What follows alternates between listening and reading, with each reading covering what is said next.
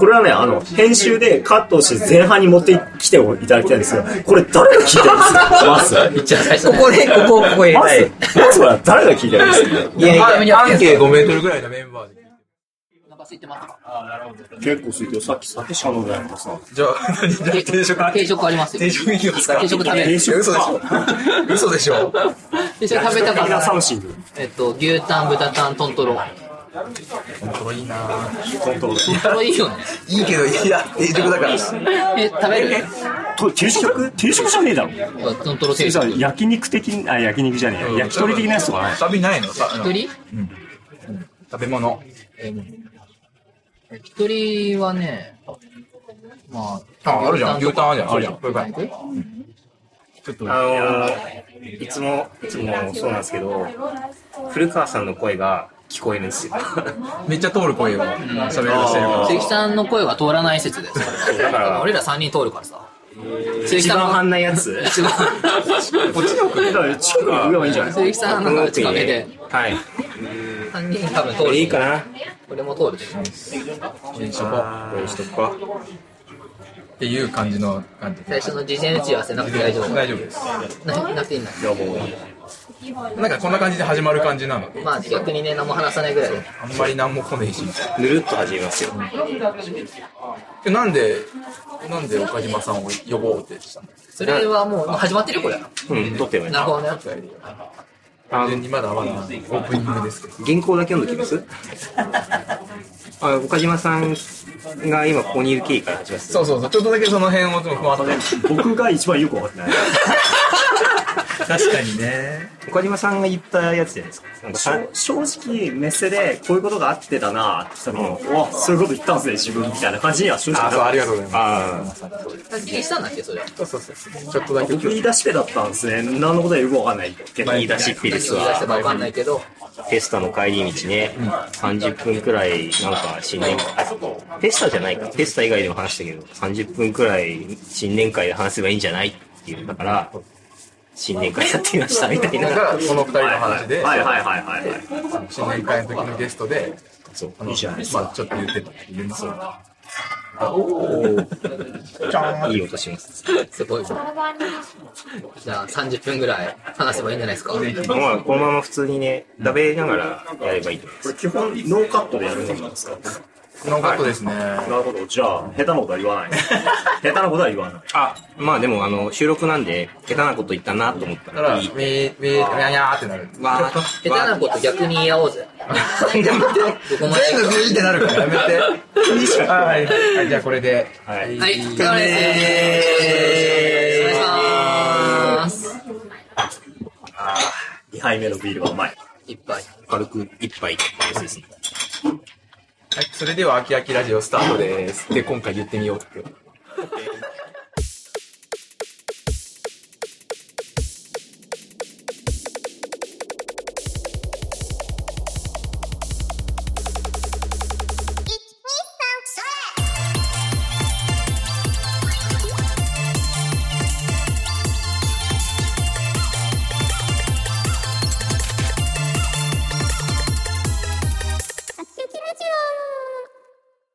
あけっきー。秋秋。はい。この番組は秋葉からお送りする空き時間にあるラジオ略して秋秋ラジオです。タイトルの通りエンジニアの鈴木と、エンジニアの古川が、えータイトルの、えー、間違えた。秋 葉原某所で。秋葉原某所でスタートアップ企業の話題やハッカソンメーカーの近所について話したり、時間の空いたゲストをお呼びしてお話を聞く番組です。えー秋葉からお送りする空き時間にあるラジオでは、フィードバックをツイッターで募集しています。ハッシュタグで、え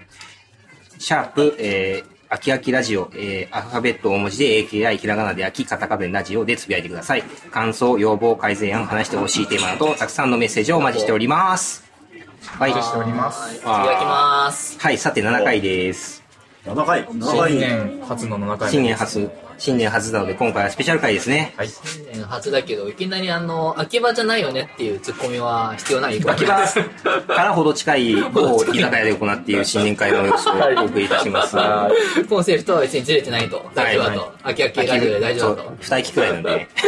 個室秋居酒屋なんだけど、個室ではなかっ個室ではなか った観っす光して居酒屋で。めっちゃ写真見たんだ。た。や、闇、闇だ、これ。これ居酒屋の闇いいでですすよ。ね、いいですね、わからない。秋秋葉なのか、この空き時間なのかっていうのはちょっと2点気になってはいるけど、まあ、まもはあ、や空き時間ではないという話はあるんそうでだすね、今回は。ございますが、いかがでしょうか。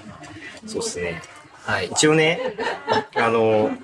自己紹介的なやつをね、最初にやって、あとは適当に話そうかなと。うん岡島さんから軽くお願いしてもいいですか今日のゲストになる、はいゲストの岡島さん、よろしくお願いします。ゲストです。こちらです。よろしくお願いしまおす。願いし普ま段どういうことやられてるんですかね。まあ、うちらとは関係性もあるから、そんなさ、メインにやってる。まあ、そうですよね。秋葉界隈の、うん秋葉違う、DMM.maker 秋葉関連なんで普すか段、僕の今の時間の使い方からすると、結構いろんな会社とかを回りながら、なんかハードウェアのスタートアップと付き合えばいいんですかアあクセラレーションプログラムやりたいんですけど、みたいな相談規模を。感大きいところの会社さんとやり取りをしですてね、つなげるみたいな。で、それを聞きながら、夢を見るなとか、うまいこと言ってるなと。きわきこう、もう、浮ついた、その根性をへし折るって いう、そういう仕事あをーしています。でも中にはちゃんとこう、あ、ちゃんと真面目に走る、走る気概をお持ちで、うんうんうんうんで全然もう、あの、スタートアップの人たちにとってもうん、いいお手伝いできてるんですね面白い付き合いができてるっていうような。いう人たちについては、もう全然もう全力でお手伝いしますよ、みたへーいな。そんな感じで今、民間企業数社、大学であったり、ん行政の人たちとんお金をもらいながらいろいろ仕事をお手伝いしてるっていうのが今の自分の立場ですね。あの、川崎とかも含めて。川崎とかもそうだし、今だとハックス東京っていうあ。ああ、白そうですね。うん。新鮮拠点のプログラムの東京版の手伝いもやってるし、みんなそれぞれちゃんと思いを持って、真面目にスタートアップの人たちとうまいことやりたいっていうのを思ってるから、まあじゃあ手伝います。おーやっぱ手伝いますってなるんですね。あの、なんかちょっとこう、まあ、あれを、その、こういう、実はこういう会話だよって、事実事実を伝えながらの、そうそうそうそう。はいはいで、たまにおられたまま音信不通になる人たちもいるじゃないですか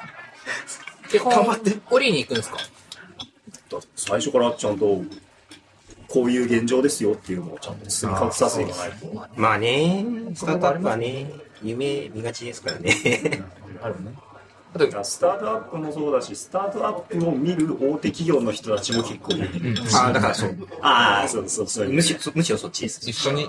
同じ間違った見方をしてるっていうのはあるってことスタートアップ。スタートアップの人たちに発注すると安く上がるんですよね。あお出ーた出た、出た。ほう、ほう、み5た倍いぐな。らい払ってあげてそうなったらもう、全然もう、それやばこいねこか。ら先はもう、あ、お金をもらいながら説教ができる状態になるんだ。最高の注意な状態になるんです。うそこだそこはぜひしていただきたいしね。 確かに。背負っていただいた上での説教ね。払う側がさ、お金を払ったらディスられるってよくわかんない。 どういうディスだよっていう。確かにドキドキするな確かに。相手からするとそんなの、SM クラブか、どうかみたいな話です。岡島 SM クラブ。そうだと思うわでもそれちゃんと言ってくれる人がいる環ちゃんと境伝にえていかあないとねー大事ですね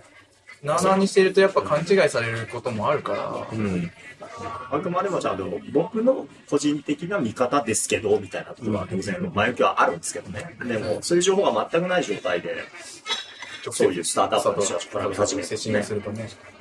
違うだろうしあるあるっていう存在なんですねですねありがとうございまあまあまあまいす。います。いと思いまとす思いますいろいろ、何の話だっけいろいろ詳しく話は聞きたいけあど、ーもう一人いるんで。あそうです今は回二人目いお願いします二人目二人目、まあでもたまにちょっとだけゲストでゲストであの黒子みたいな感じで出ていただいてまあ、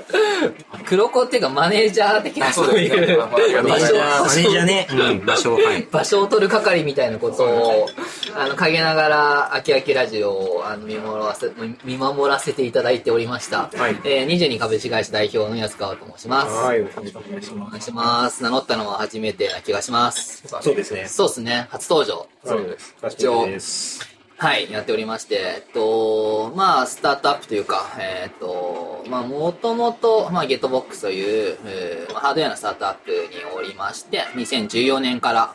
あーまあ、代表竹内とやってきて、で、そこからまあ、4、5年やって、で、2019年にまあ、独立、まあ、新たに起業いたしまして、去年去年ですね、去年の2月に、えっと、2月22日に、えー22株式会社という22世紀に向けて、えー社会課題解決できるような会社にしていきたいなという思いで、えー表いたしまして、で、秋秋ラジオに、えーまあ、メインパーソナリティとして 誰が 俺活動されている。いや、自分が自分がメインパーソナ君リ君テ君ィ。ああ、古川ね。古川ね古川の一応上司に なる。上司というか、まあ、一緒に。まあ、はパートナーといいはうい、か、パートナーですね。はいなりますので。はい、やっておりまして、えっと、古川さんと、えー、スタートアップしておりますよと。はい。そんな人です。はい。はい。よろしくお願いしますよろしくお願いします。はい。いやね、安川さんもどっかでゲストで呼びたかったんです。そう。呼びたかったんだ。はい。サービスがね。ね、ローンチしたらね、ぜひ、ぜひ呼ぼう。ぜひゲストで呼ぼう。ローンローンチ、ローンチ今は日はゲストじゃないんで。ゲストじゃないんだ。これ何したのじゃあ今日。今日は。新年会新年スペシャル会。ああ、新年会。 そうね。たまたま、たまたまいた人っていう。 22の経費でこれ払われる。えマジっすか。そうそうあきあきラジオ経費じゃなくて。酒屋にお金ないんで、今ないんだわ。基本ぜ全部持ち出しなんで。いやーまあ、それはまあ、後ほど用ご相談ということで。本当に。やった。よこ相談で相談の余地はね、まあ、リスキーやっまあ、あのはい。まあ、一応作ってるサービスもこういう、まあ、は界い隈だったり、こう、活動だったりを支援するっていうのが、はいそうであの、メインでもあるから、うん。あの、全然関係なくて、はい。関係ないわけではなくて。そうですね。うんと、まあ、やっぱり、その、まあ、今作ってるものが、まあ、応援という、みんなの一緒に応援というサービス作っているんですけども、あの、まあ、いろんな視点で、まあ、考えていいるはいるというか、まあ、そのサービスありまして、まあ、やろうとしてるのは、えっと、まあ、何かその成功体験を持ってる人のアクションリストっていうやってきたことを真似することで、まあ、同じ道歩んで、えーまあ、自己実践の道に歩んでいけるんじゃなかろうか、みたいなっていう仮説が、まあ、大きなメインストーリーなんですけども、えっと、まあ、その中でいろんな、まあ、スタートアップのサービスだとか、まあ、アプリだとか、まあ、この知る人ぞ知るみたいなものを、まあ、使っていく、まあ、ツールとして使っていくことで、まあ、人生変わっていくかもね、みたいなっていうのを一つ、えーまあ、サブ的な、あーまあ、構想としては持ってはいますよ、というような、ところでございます。はい。はい真面目に語ってるな 真面目に語りました。全員方いましたけその合間合間に俺のこのビール瓶のガタガタガタガタガタガタって言ってガタガタ言われながらも。居酒屋なんでまあ、居そう酒屋なんでですしね。ょうがまあ、ないいろんな思い持ちながら。美味しいよ。うんあの、ちょっとあれだけど、あの、お通し的なのをずっとしか食べてないけど、めちゃ、あの、いい、いいお店を選びました。はいあ私がね、 はい。鈴木が選んだ。そう完全個室ではなかったがそうそうそうそう。個室選んだけど。なんかカーテンみたいなやつペット下ろしたら、一応ね、まなある個ね室。個室風になたる。だね、あの奥がね、良かったみたいな。えーそう奥がちょっと、あのあのあの写真あの写真がまあいいや写真見えねこれ個室だからえ闇だよね。闇だそうね闇闇だね。完全に一箇所でもあれば言えるっていう。あのマジであの写真だったらそのやめとかこ個室です。完全個室。そうね。後で聞いてどこまでどう収録されてるのか気になるけど。だけ割とど、割とそのままですあそののまダまメって言われたらうんカットするけどそれ以外は基本流しますよわかりまし前た。半30分は普通に取られてるもんだと思って僕ら普通に喋っていて、残りの1時間半ぐらいはなんかそこをずっと取りっぱなしにして面白いところだけをピックアップされる。あ、いい。あいいっすねそれいい。それいいやらかしちゃった瞬間だけ全部それ以取ら降れる今年もう初めて編集するっていう、鈴木が大変な。いや大変なやつ時間分ね僕ね意外とあれ編集してんすよあね、してる。なんかあのエラーがあったりとかしてまあいいやその話はいいやはい。ところで、ね、まずはね、安川さんの進捗聞きたいんですよね、僕。ああ、僕ですか。進捗どうなん ですか進ま捗。あ、 僕というゲストの方聞こうぜ。去年去年の9月ぐらいからずっとなんかこういうサービスやってるんです、こういうことやって、ああで応援をしていきたくて、みたいなこう生きる、生きるためには、うんやっぱりこう、トゥードゥってやっぱ必要だと思ってて、みたいな。あ、確かにそうですね。うんわ、かります。わかります。なるほど、ここまで来てる先生、わかります。つって。俺、全然サービスのリリースの派手な打ち上げ花火がないし、なんか、そうねイベントをやればいいと思うんですよ。あ、そうです ね。喋りますよ。何も、ローンチがないんですけど、どうなんですかまあ、そうですね。あのーまあ一旦ティザーとしては、あの去年の12月の8日に、えーリリースはして、まあプレスリリースは打って、で、まあ、実は、えっと、メディアとしても36社ぐらいに、まあ、一応なんか、まあ、天才ではあるんですけども、リアルタイムズに出してるバーッて掲載されてるねそうそうそうあれはすごくいいよね、まあ、されていて、で、あとまあ、自分のまあ、基本はね、ツイッターベースで、ツイッターアプリと連携して、まあ、えっと、まあ、募集とか、えっと、ペイング質問箱みたいな形で、えっと、OGP を使いながらやるようなサービスなので、まあ、ツイッターで、えっと、拡散したいなっていう中で、自分の、まあ、ツイッターアカウントのフォロワー数が、まあ、ほんと300とか400弱ぐらいのすごい弱い、ものではあるんですけども、あの、まあ、リツイートいいねは、まあ、いいいねで600、700、600ぐらいか、まあ、ついて、えーいたりとか、まあ、まあ、まあ、そこ、まあ、そんな、どでかい花火になってないけども、まあ、何かこの目を感じるというか、まあ、火、火は少し、あの、これから燃え盛る、火種はできたかな、みたいな。左ひ、なんか左気持ちよするんですか火種ですね。思うんだよね。はいスタートアップの人たちにいろいろ話してるわけですよ。はいうんで、こんなサービスで、ああで、こはいうで。もうもう全然論争いいじゃないですか。ういん。や、ちょ、ま、ま、ち、あ、あ、あ、あ、あ、つって。そのためあれはに、僕とかは、いや、もう全然もうこれ出してもいい。いや、そんな出して、うんヘマしても誰も見てねえよ、みたいなこと言うわけですよ。そうなの。いざじゃあ、自分の身に立ち返ってみるとね、うん。たかがノートでちょっとはいエントリーを書く、書く出す、見つめる。もう、もう、もうもうちょっと、あ、あ、まだ出せねえみたいな。俺も日和る。あーそう、なん友か達になるとそう思うなんだんかね。うんこう、自あまだ分言のうサービスだってそうだな、自分のサービスです、うんお持ちしますってなったう瞬ん瞬間に、ビビるっていう、うんこの、うんな、そうね。ある多のそう分ビねビる理由ってみんな同じなのか、でも中にはさ、うんこう、いやもう自信満々で料理するみたいなやつも全然あるわけで、落ち、 メニューを、あ、メニュー。いやーまあそうまあ、それあるわなんかそれがね、なんか結構、自分のことを振り返っても面白いなと思うし、安川さんのね、このね、一向に論知されない問題を見てもね、超面白いな。されない、されない問題ね。いや、ままあ、あ、どうだったそうねら多分ね、結構その、うんその手の話あるからね。まあ、だからそこをね、なんすだからねなんかね、逆に言うと、ん逆にチャンス。そこを乗り越えることさえできれば。うんロうーンチん。勢いをつけるためのトゥードゥまず作れよっていう気がする。なるほどね。あ、まずね、じ自分で、ロそうックフーディングをね、やろううん。自分でやろうぜ。まあだから、それで言うと、あの、前回、まあ12月8日に出せたのは、あの、うんフェスタと、じゃあフェスタあるからねそう、マシャカハートの、あの場を借りだったのは本当に大きくて、うで、あの、まあ、プレゼン登壇しながら、まあ、公開の義味な形で、まあは、い見てくれたの、まあ、2、30人でありますけど、の中で、でもそれがあるからさ、こうんう、なんか、追い詰められてさ、うんこれもうローンチだみたいになるわけじゃないでそうすか。そうそうそう、だからイベント取り組んでああね。いう儀式みたいなやつを、うんうん。ああいう儀式をセッティングする商売すりゃいいんじゃないああ。もう言葉がいろんな締め切りををね、作る商まあ売ねね。、イベントドリブン本当でもありますよね。結構ね、あるんですさ、いろんな大学の、いわゆる大学発ベンチャーとかね、いろんな研究者もさうん絡みますよ。うん。こういう技術があって、こうやって、もう会社作ればいいじゃないですか、って言うと、うんいや、それにはも、もごもごもごもごもごもごって、それが、こう、まあ知らないんだよね。そこ知らない世界だから。で、それもさ、こう、純粋に、いや、大学の中の手続きはどうのこうのであって、みたいな人も、確かにそうですよね、っていう状況があったらいいけど、いや、それ完全に、あな、あなたの中のモヤモヤじゃん、っていうことも、まあ、しばしばあって、 うん。そこの背中をふいって押す、うん。何かがあれば変わる、そ言ういますよね。めちゃくちゃなペインだよね、本当にね。それそれプロダクトをアウトプットする仕人事たちだよ、君。君そそれこに仕事しないよ。、そこにね。いやめちゃくちゃ感じたもので、確かあるね。あるし、本当は基まあ本とこの人しない人だから。あ、そうそう。だからそれもあるけどね。逆に、ピボットした、したくないというか、これでやりきるんだみたいなのあるから、なんか、まあ、整えた上でみたいなっていうのを思ったりもするんだけど。いや私はどんどん出したい人だからめっちゃ出したい。あ、そうそう。だからまあ、失敗してもいいじゃんっていう前提か、まあ、絶対これでやるんだみたいな前提か。ミッション、ミッション面白いのは、結構いろんなスタートアップの人とか、いわゆる創業メンバーの人たちの話をしてると、エンジニアリングサイドの人が、いや、まだちょっと出せないっすよ、みたいな。逆に逆にね、なるし、なって、で、代表の方はもうイケイケどんどんで、いやいや、もうこれ もう、これもう世界変えるから。もう逆だ。完全に逆だなと思ってて、あその点22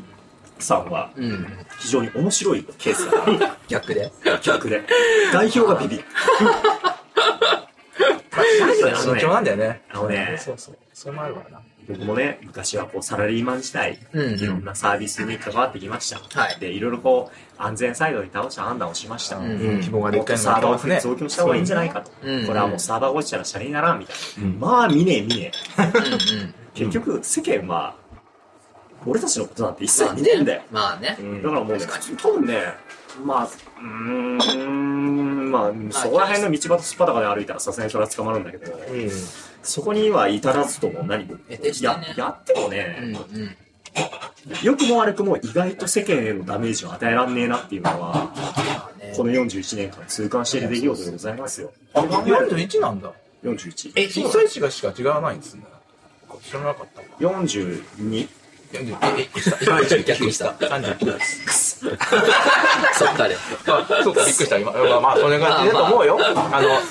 あの、まあ、あの、だから、さっき岡島さんが、あの、自分の気持ち理解していただいたというか、このノートを出すにも、なノートを一つ出すにも、あの、こう目を気にしてしまうよね、みたいな話で、やっぱり、まあ、そうだから自分は、まあ、そういう立場というか、えっと、まあ、代表イケイケどんどんしなきゃいけない中で、まあ、ダメなんだけども、いや、まあ、必要なね、必要な。なかなかねこまあ、抱えてしまいがちなというか、この、なんすかね、結局インターネット社会の、まあ、一つのあの弊害というか、あの、みんなと比べて、横一線に比べられてしまうというか、あの、それこそ自分はゲートオックスっていうところから出て、あの、やっぱりなんか自分の心の中の、いろんな、まあ、いろんなスタートアップを見てきた中でのっていう比較対象はめちゃくちゃあるから、まあ、そういうのはなんか、まあなんか別に、なんだろうな、そう相対的なものじゃなくて絶対的なものではあるんだけども、ななんかやっぱそういうのあうり今ますのそのよ図の話って、結構、個人に昔から思ってて、うんうん。インターネットできてすぐとか、まあ、できてすぐはさすがにねえか。大体2000、はい。 1999年から2005、6年までって、本当もう、何やっても新しかったし、何やっても面白いって言われてたんですよ。はいはいうんそだかうそらうななんかやったら、ウェブサイト作ったら、とりあえず、うん。ハテブでひたすら、なんはいはかい自分で20個ぐらいアカウント作っといて、ハテブでバッあの、ハテブしとけば、すごい勝手にねバズるわけですよ結。局、そのね、サービス少ないし、やっぱりそうそこにユーザーもそんなキューってなってるから、あなることがありますね。何やっても、何やっ面て白いもなって中国を枯れる。そうそう、面白いなってなるっていう。で、だからこそニコ動とかも作ってみたみたいなやつがすっげえなんか盛んになってたし、今作ってみたで、ちょっとなんかアルドゥイノでなんかマイクとインターネットをつないでどうのこうのみたいなやってもさ、うん。全然、全然じゃん。うんうんうんだからそういう意味ではなんか、若い人たちが若くなくても何か作って発表するって言った時にもういきなりこう、チャンピオンズリーグになんか放り込まれるみたいな。地区大会も全くない状態みたいな。そこら辺のそうね。フラストレーションがあるんだ。その、なんか、界隈、界隈というか、そういうののレベルが上がってるというか、もう、もう、プロとアマは、なんか変わらないんだよね、もう今の環境ってそう。そうそもうそうともとは、やっぱ作ってる人、発表してる人の方が、やっぱすごく目立つし、やってるチャレンジしてることがいいねってなる世界だったんだけど、今もうほぼ、ほぼ、この、均衡してるから、もう距離感が近すぎて、そうなるね。何書いても何作ってもインターネットでバーンって発表した瞬間に、普通にもうトップ級のトップのチームと比べられて、うんいやそうそうそうそそうれに比べればクソだよねみたいな一そ瞬うで消えいるみうた感じいになっなちゃうんインだタよーね。ネットリークしかないってことだね。それが最近マジ思うやつですね。地区 J3、大 J2、会 J1 じゃなないいっんてだいうよねね。だから要するに地区大会みたいな存在がどんどん増えてくればいいんだと思うしさそういうのがフェスタだったり、うんそういう存在で、まあ、吸収できるとやっぱす無げえ限もそうだけど。無限もさすっげえレベル上がってると思うよ最近あ、そう。そうなんですか。もう嬉しいことに。いや、僕はもうガンガンレベル上がって、もう、もうなんかもう、初心者はもう焼け死ねみたいな言 ってるんでやりたいと思うそうか、ハードウェア系のはかあれだとしたら、そうなるって方がいいんなだる。んですよなんだけど、とはいえ、でも入門系ね、そうそうそうそう、入門系欲しいんだよね。でもやっぱ入ね門系って入門系のコンテストにしろ何にしろ金にならんのですよ。うん、そうまあね。例えばさ、で、そこああのいうイベントって多分フェスはもそうだと思うんだけど、上もそうだと思うんだけど、なんだかんだでスポンサー集めって大変なわけでそうなんですすよ。うん。多分そういうラジオだったり、そういったものも、うん。いろいろやっぱやっていくと、レベルも上がってくるし、スポンサーも集めないんで。って言った時、スポンサーで集めようってなった時に、もうちょっとなんかこう、金が集まるような、なんか、キレッキレのすげえプレイヤーが集まるようなところじゃないと、やっそぱうりそう、なっちゃうよね。だから、すごいトップになっちゃう。そうエッジが立ったとこにならそうそうそうなっちゃうから、あ街のの、カラオケ入門ではないんですよね。そう。街のカラオケ大会にスポンサーする大手企業はいないわけですよ。だからそこのギャップをどうやって埋めるかっていうのは、割と昔から、ちらほら考えたりはしますけどね。なんかその話って、ちょっと前にしたミニメーカーコンみたいな話したああ、そうそうそうそうそうそう。メーカーフェアをね、地方でいろんなところそうそうそうそう。だからミニメーカーフェアってなっても、スポンサー集めるのなかなか大変。だから自腹でできる規模のものをしようみたいなところであれが出てるんだろうねって思ってるんですけど、そんなに、あの、負担がないぐらいの規模で入門の人たちをちゃんと発表できる場をそう設ですねけるって、すごく大きい意味があるんだろうな。あとはもう意図的に、まあオンラインでやるにしても、意図的にちゃんと初心者サイトに立って励ます人みたいなのは、もうコースでもいいからうんうんうんうん必要なんですよね。あ、そそれ言うと、あれですよ、ヒーローズリーグ、まあ、MA ヒーローズリーグは、あの、個人賞って言って、うんそおそれぞれあーで、えっと、その作品面白いねっていうのを上げることによって、やっぱりちょっと、えっと、その人たちのモチベーションが上がそっうていそうくそかうそら、れ超いいと思うすごくいい仕組みあれ。あの、すげえ単純なんだけど、いい仕組みで、ああいうのがもう少しちっちゃいのでも、こう、増えていくといいんだろうね。とは、ちょっと思っても少し変わってるから思う。だね。応援も、ローンチですって言ってツイートしたりなんか発信する瞬間、多分、割とビビると思うんだよね。多分、俺が客の立場やるの立場って結構ビビるはずで。まあまあ。これで、いや、ぶっちゃけさ、うん。これで、下手なもん出したらさ、うんうわ、ゲートボックスの元関係者で、2発いや、目そう出なんですしよて、。いや、それがね、これみたいなやっぱりね、そのハードルがあっ気にてなる、いや、そうなんですよね。そ、そこにそこやっぱでかくて、で、俺もあやまっりぱ決めり、ないで。その立場になったら、割と、あの、うん。下半身キュンキュンする感じになるんですよ。やべえやべえやべえ、腹痛いみたいになるんだいけや、ほんど。とね。でも、一方でなんかこう、上空 3, 3メーターぐらいから自分を見下ろすと、うん。まあそんな世間は自分のことを見てないし、まあ逆にね。うん。気にもなるし、まあねだからそこのね、こううまく、心の機微というか、この柔らかいところをうまく包み込むウェブサービスにピボットしたら、 ピボットある まあまあ、まあやってみてっていうのがね。基本的にピペッリリースしてねえのに、リリーなんかリリースしてねえのにピボット言われてるみたいな。まあ、基本だから気にすんなで以上なんだけど、まあ、とそうはい気えにするのは以上なうの。ん。でも、気にしちゃうんだよね。だって、代表気にしてるもんね。だから俺はさ、別に、西洋門がそもそもあんまないし、ん別に、え、でも、それで言うと、安川さんそんなにゲートボックス背負ってんのっていうな。おい、別にゲートボックスをせ背負いはあれあの子背負ってはないけど、えっとなんつうんだろうなでもやっぱり旗から見た時にもともとゲートボックスにいた人だなっていうか、えっと、自分の友友人レベルはね、全然知らない人のこと知らないからあれなんだけどだからそんな自分の友人レベルのレベルのというかそこのでもさフェイスブックにやっぱ1000人ぐらい友達いるわけですよあの、ほら、僕、そ、そこは、やっぱこう、勢いでボンってやっちゃって、ああ、やっちゃったみたいな、ぐらいの気持ちが出すときは重要かなと思うんですよね。出してから、あ、やべやべってななるくらいがちょうどいいと思ってて。そうでまあプラスで言うともう出してはいるので、えっと、何やるかっていうのはうん。だからまああとやるだけというかそうだなんね。ですけどねじゃあやりましょうよ。じゃあもう、このラジオのこの配信のタイミングでは、大々にローンチされていて、お来週ローンチされてる。来週ローンチされてて、お前らもそんう、な。多分もうニュースピックスからもう直で、ちょっと、次のイベント出てもらっていいですかみたいな。次のイベント出るのにあ30万ぐらいかかるんですけどって言われるやつ大丈夫かな田原さんとちょっと対談してほしいんですけど、マジっすかまあ日本を変えるためのトゥードゥーリストを作りましょうよ、みた いえな。ゲートボックスの代表は田原さんともお話ししてますよ。意味わかんなかったですねそうね。ちょっとね、そんなのあったのあったそうだって、対談じゃねえいやたいえこ彼は対談ができるのかねはい。いや、でもね、あの、話を聞く限りでは、田原さんの方がなんかすごい人っていう。そう意味わかんないあのだからテテイさんやばいテイさん一緒よ朝まで生テレビだけどなんかそんなあ感あ、じででも田原さん誰とでもプロレスできるから、本当あれは才能だすごい。い、すごいですそうよ。よねなんかそういうねファシリテーターの役目だよね、ん理解して話されてる田原さんと話すように、来週はローンチって、あ、これはマジでそうね一周、一これも周うさ、ちょっと差が起きちゃうから、浮か れたとこサバーちゃんが。 AWS ちょっと増強しないとゲームじゃないもん俺あの GC G あの GCP Google 派なんでもう GCP もうだいぶ、だいぶ並列に並べないで。大好きですからでもさ、ウェブ、ウェブサービスのうち、いや前前なんかで、誰かが言ってて、はぁとか思ったのがあって、いや言うても今、スタートアップって超低コストでできるじゃないですか、と。まあまあまあまあ、そうですよね。うん。だってクラウドサーバーなんてそんなそうね最初だったら安くいけるじゃないですか、うんみたいなはあはあはあはあみたいな、うんだからなんだろうなスタートアップって別にウェブだけじゃないよねみたいなあで一方で俺が結構普段見ているスタートアップの人たちってなんか薬を作るパイプラインをだなとか あの細胞培養のための培地がですね、はいはいはいはいそういう人たちがいて全然 GCB 関係ねえしみたいな人がいたりしてなんかいやもちろんその辺全部含めて低コストになってるのもあるんだけどなんかなんかねスタートアップといえばなんかウェブサービスですアプリですみたいな風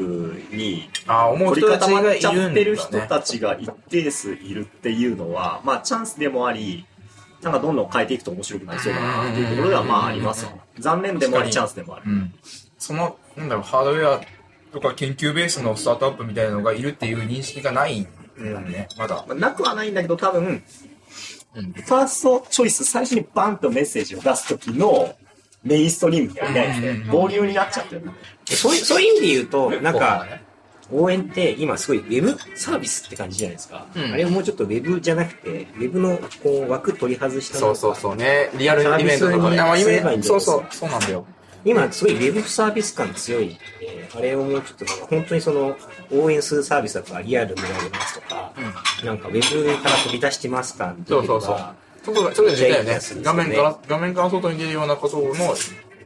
あの、方向に持っていきたいのは、まさにそれだと思う。うんまあ、あの代表がそう思ってるかは知らない。いや、でも今、そういうのをミートアップみたいなのがそう企で画すしてはいやってる。あ、ミートアップやるんですか応援ミートアップ。一応企画今してます。マジっすか。一応今見見てて知ってる上で振ってるから。あ、そうなんですね。 さすが。そ、そこってさ、そのオンラインだからこそ、ユーザーがスケールしていって、もしかしたらその取り上げもバンバンスケールして、っていうのも、まあ一つのシナリオとしてはありえますよね。となんで、オフラインのイベントを入れると、まあ、売り上げもしかしたら立つのかもしれないけど、スケールがしづらいっていうのは別の問題もあるよなと思ってて、 あでもね、儲かんない仕組みをするのがいいんじゃないかとは思うし、じ個人的には、あの、エンジニアとしては、そエンジニアの枠を超えた方が良いと思っているので、うん。そのリアルイベントやるとかいうのはすごくいいと思ってるし。うん。一つの多分、やり方としては全然あり得る、えあり、あり得るとは。てかまあ、本当はそのリアルイベントを含めたパッケージにしなきゃいけないと思ってるので、他のところでもできるし、他の人もできる、みたいな。そう自分たちいなくても。そうそうそう。勝手に自走してくれた方がいいしっていうとこまで持ってくるのの、今はチャレンジしてるタイミングなので、まあいいかな。言うと応援をどうするかって話をしてる。めっちゃ上な。そうしてたよ。しかもこれは全部さ、人タネに流れるちゃう本か当にあ の、ら。これ今、応援してきたゲストにね、流れるよ。ゲストの話じゃなくて、ゲストじゃないわメンタリング話。僕は今話を転がしてる状態。完全に。転がしながら転がされたのは応援っていう。しかもこれをき、これもしなんかその投資をしてくれた人が来たら、えそこブレてんのって若干不安になる。いや、ブレてはないけど。ブレてはないブレてはない。いや、ブレてはない。じゃあ、じゃあ、だから、いやブレてはないけど、ピボッとしたらみたいなっていう不穏な、 不穏な性そんなそんな真面目ににないけど。何もやんねえよ。多分、スタートアップってめちゃくちゃハードルっていうか、辛いこといっぱいあって、だけど多分その、岡島さんに相談するようなでっかい企業の人たちは、そんなことを、そんなし知りもしないみたいな感じなんじゃないかと思ったりするんですよ。さっきの話聞いてると。なるほどね。そうなんだよね。結構そのスタートアップの人たちと組む大手企業の人たちみたいな構図を見てるとよく思うのは、言うてもその大手企業の人たちが、まあ行政の人たちとか大学の人たちも含め、自分で会社を作って立ち上げるっていうことはやってないわけですよね。まあ大抵の今の日本人の人たちやってないし、やってないのが普通だし、やってないからダメだっていう人もじゃなくて、知らないんだよね。し知らないし、んってなると、それどういうことが原因で、スタートアップの人たちが、こう、機能不全に陥るかみたいなことを知らないし、うん。どういうコミュニケーションを仕掛けたら、簡単にスタートアップがよれよってなっちゃうかって知らないし、なんかその知らないっていうこと、双方知らないっていうことが、いろんな問題を起こしがちだよなっていうのは見つけ一方でスタートアップの人たちって、みんながみんな大企業経験者でもないし、うん。もう社会人経験もない可能性もあるもんね。全然ある高いしね。そういう人からすると、倫理って何ですかとか、請求書、請請請求書発注書みたいな。しょってなるよね。びっくりしたもん、これ。これね、実名言ったら確信燃えるから言わないんですけど、発注書って何ですかっていうね。いや、発注書、発注書がないとね、君の懐にはお金入らないんだよ、みたいな。可能性があるんだよ。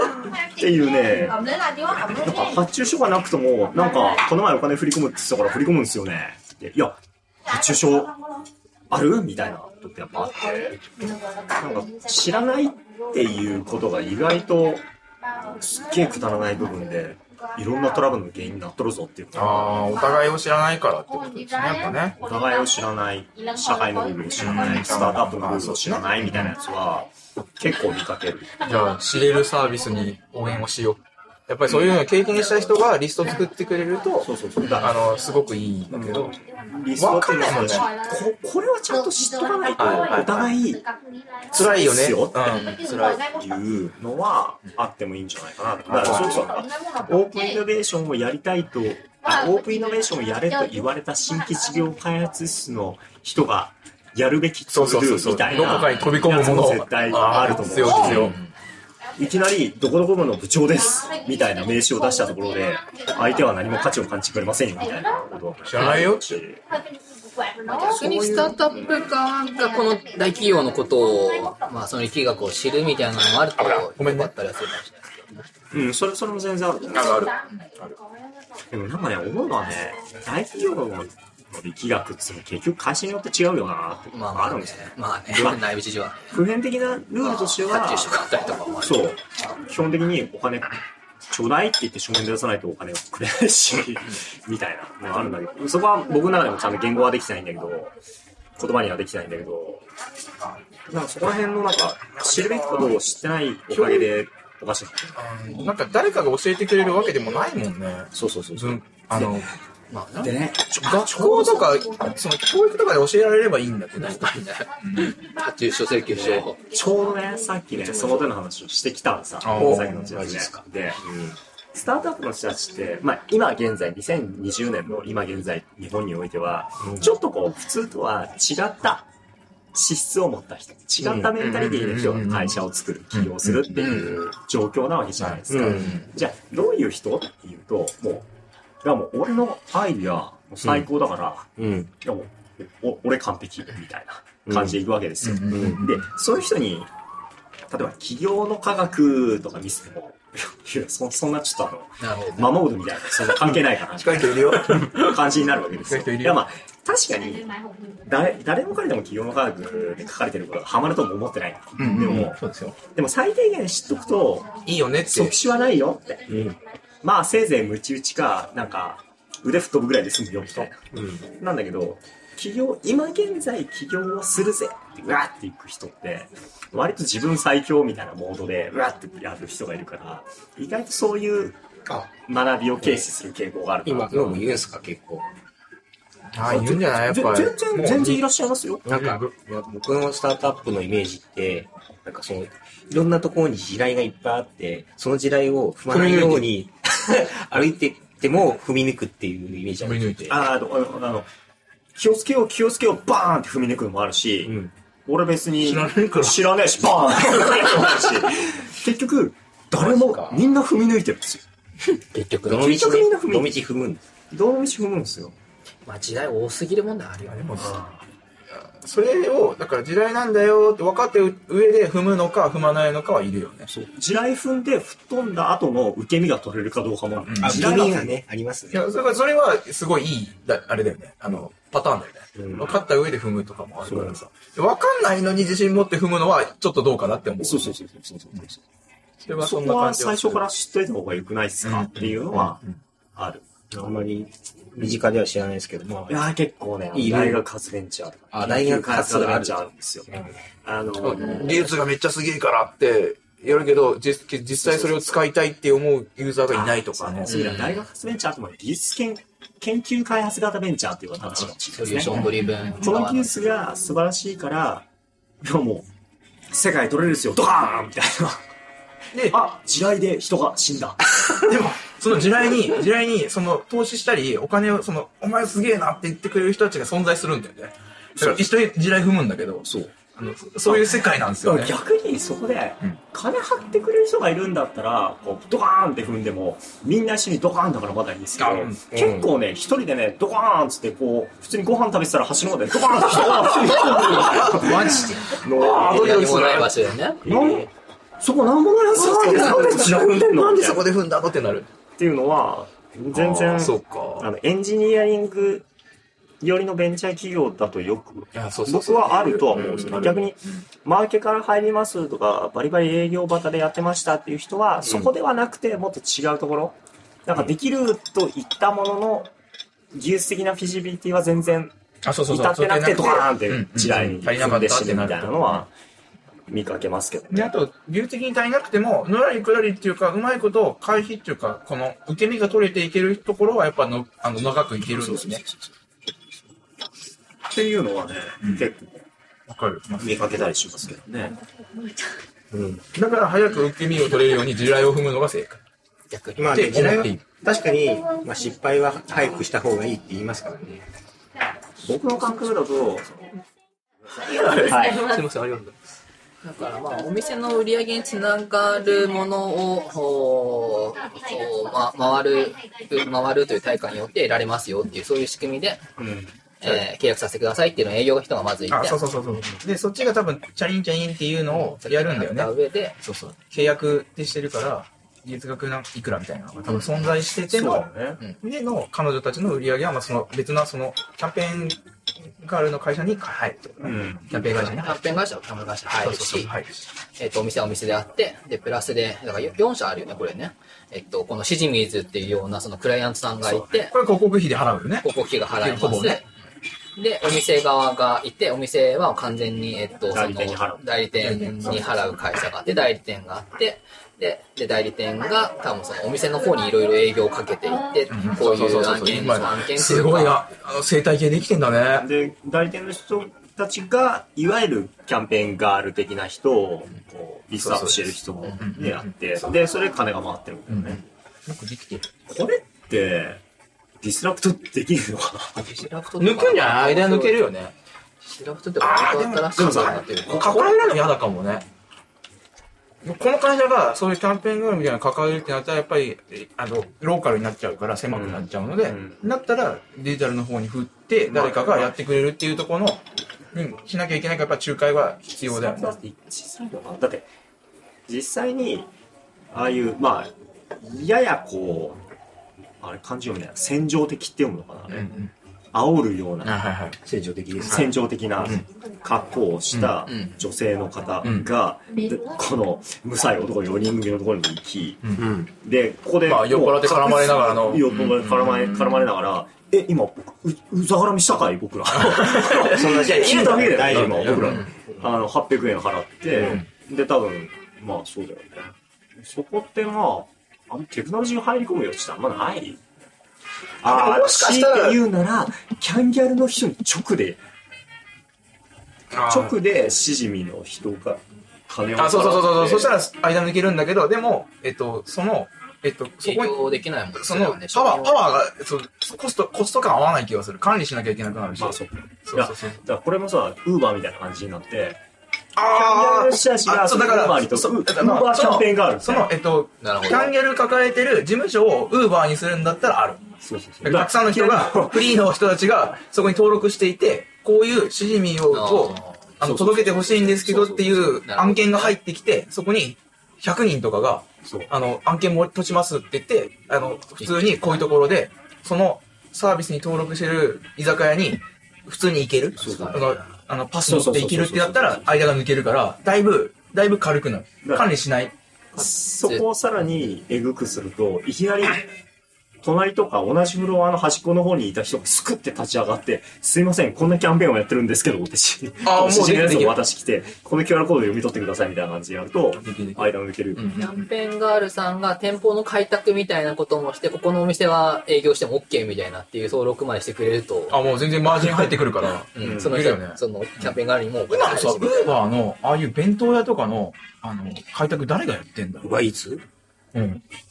いつのあの開拓やってる営業チームが多分あるんだよね、きっと今はね。店でしょえ、それ、て店舗でしょ店舗の開拓は多分 Uber Eats がやってるし、あーそうそうそうそうそう運ぶ人か。いや、運ぶ、え、運ぶ人が店舗の開拓やってんのかなはい、いや、知らないよね。運ぶ人は多分、やってないと思う。やっぱ会社がやってるよやね、ってきなっといと俺ねは。説明会だけ行ったけど、そういう話は聞かなかった。どっち側これ、ウーバーイーツの運ぶ人側で運ぶそう。人だ。あああ。の、でかい、あの、箱というか、あの、背背中に持つ、おー背負うやつをもらっリュックリュッて、クそうそうそう。意外と高いやつ。あ意外として5000円するやつ。そうそうあでもあれ、でもそう考えると、あれは営業を店舗開拓やってる会社が存在はするはずなので、そこを自動化っていうかソフト化できたら、うん。だいぶ、あの、面白いかもしれないですね。で、同じパターンを、そのせ、世界にも広げられるので、いピいボットしないんですよ。なるほど。ピボットしてまるた話は戻る。今日のでも大体本当もうピボットになって、なんかあったらそれピボットって言えばなんかそれ、とりあえずお落ち着くだろう。最低なんと かなる。編集点作るだろうみ落たいちな着。くというか、オチをつけてる、編集点作りまくれるよ。編集しといてください、本当にもどこを編集すればいいのか無理だな。いやさっきのあの、さっきの人は許可取ってないから、いやいいんじゃない多分ね、切る。いいんじゃないえでも普通にこれ普通にあの URL とか載せたいもん。URL コードあるよ。汁は、あ、QR コードあるじゃん。うん、あるよ。しじみ汁はね、しじみじう。シジミーズ。シいいジミー水、ズ。オルニチン。明日に持ち越さない。次は何の話をしましょうか。なんか30分ぐらい経ってんじゃねえもう。ここから次はもう、ロスタイムですよね。あ、ロスタイム1時間半とか。はい。じゃあはい。原稿にい一応書いたやつは、あの今年流行りそう。あ僕そうのそう。こと全く話しないですけど。あでもまさにこれを聞きたいとこがあって、今年熱そうな分野とか流行りそうなものとかを、注目してるとことかの年サービスとか、今年いや去年からの年末にいろいろあったけどな。注目してるサービスは何ですいやーか何ですか注目してるサービスはあれじゃないですか。あの一個。えー、楽器のケースに入って海外に行く。いやいやそのツアーレバノン行くやべえな、それ。完全レバノンに行っちゃうやつや。まあいいわ、そ れ。清掃服みたいな。それ流行んねえわ。は、早パくーソナル、パーソナルモビリティじゃないの、うん、なんか、パーソ これが新型パーソナルミニで、コントラバスのケースの形をしたら、それはそれで酔っも払いか。あれ、本当にコントラバスのケースに入って知らない。知らない。知らない。あの音楽ケースに入ったって。テレビあれは、すごいね。だってしかもさ、今政府がさ、あの、あのプライベートジェットの持ち物検査を、あの、強化するって言ってるから、だからスルーしたんだよね。確実に今までは、なあなあで済ましてて、えっと、だから今回から、あの、きぶ厳しくするって言ってるぐらいだから、あの、へーあれだよね、自爆だよね。今までダメでしたって。そうそうそう。これまでするでしょ。あれは、あれさ、あれは配信は使えないな。そうそうそう。他に他に他に。ほかほかほか。他ね、はい、今年、はいちょっといい、あの、いいって思うサービスの、サービスだったり、デバイスだったりとかを教えてほしいです。まずは岡島さんから。ゲストの岡島さんからお願いします。これ、じゃあ身内でもいいですよ。あの、うちのサービス以外で、あの、身内で、覗かなくうていいちんのじゃサービス以外でって。近しいところで。近しいところで。近しいとこころれで、これすごいなっていう。あのー僕今筑波大筑波大の大学活ベンチャーを応援しますよプログラムみたいなやつでメンターをやっていて、なでなど何チームぐらいあるんですか全部で10チームぐらいですかはいはいはいねその中10で。チームぐらいで1チーム超面白いのがあって、はい僕は直接なんかお手伝いをしたチームではないんですけど、その微生物とか細菌はいをバ培イオ養するためのシャーレン。はい培地はいはいはいはいはい。プルプルしたうんうんうんうんうん。培地の成分を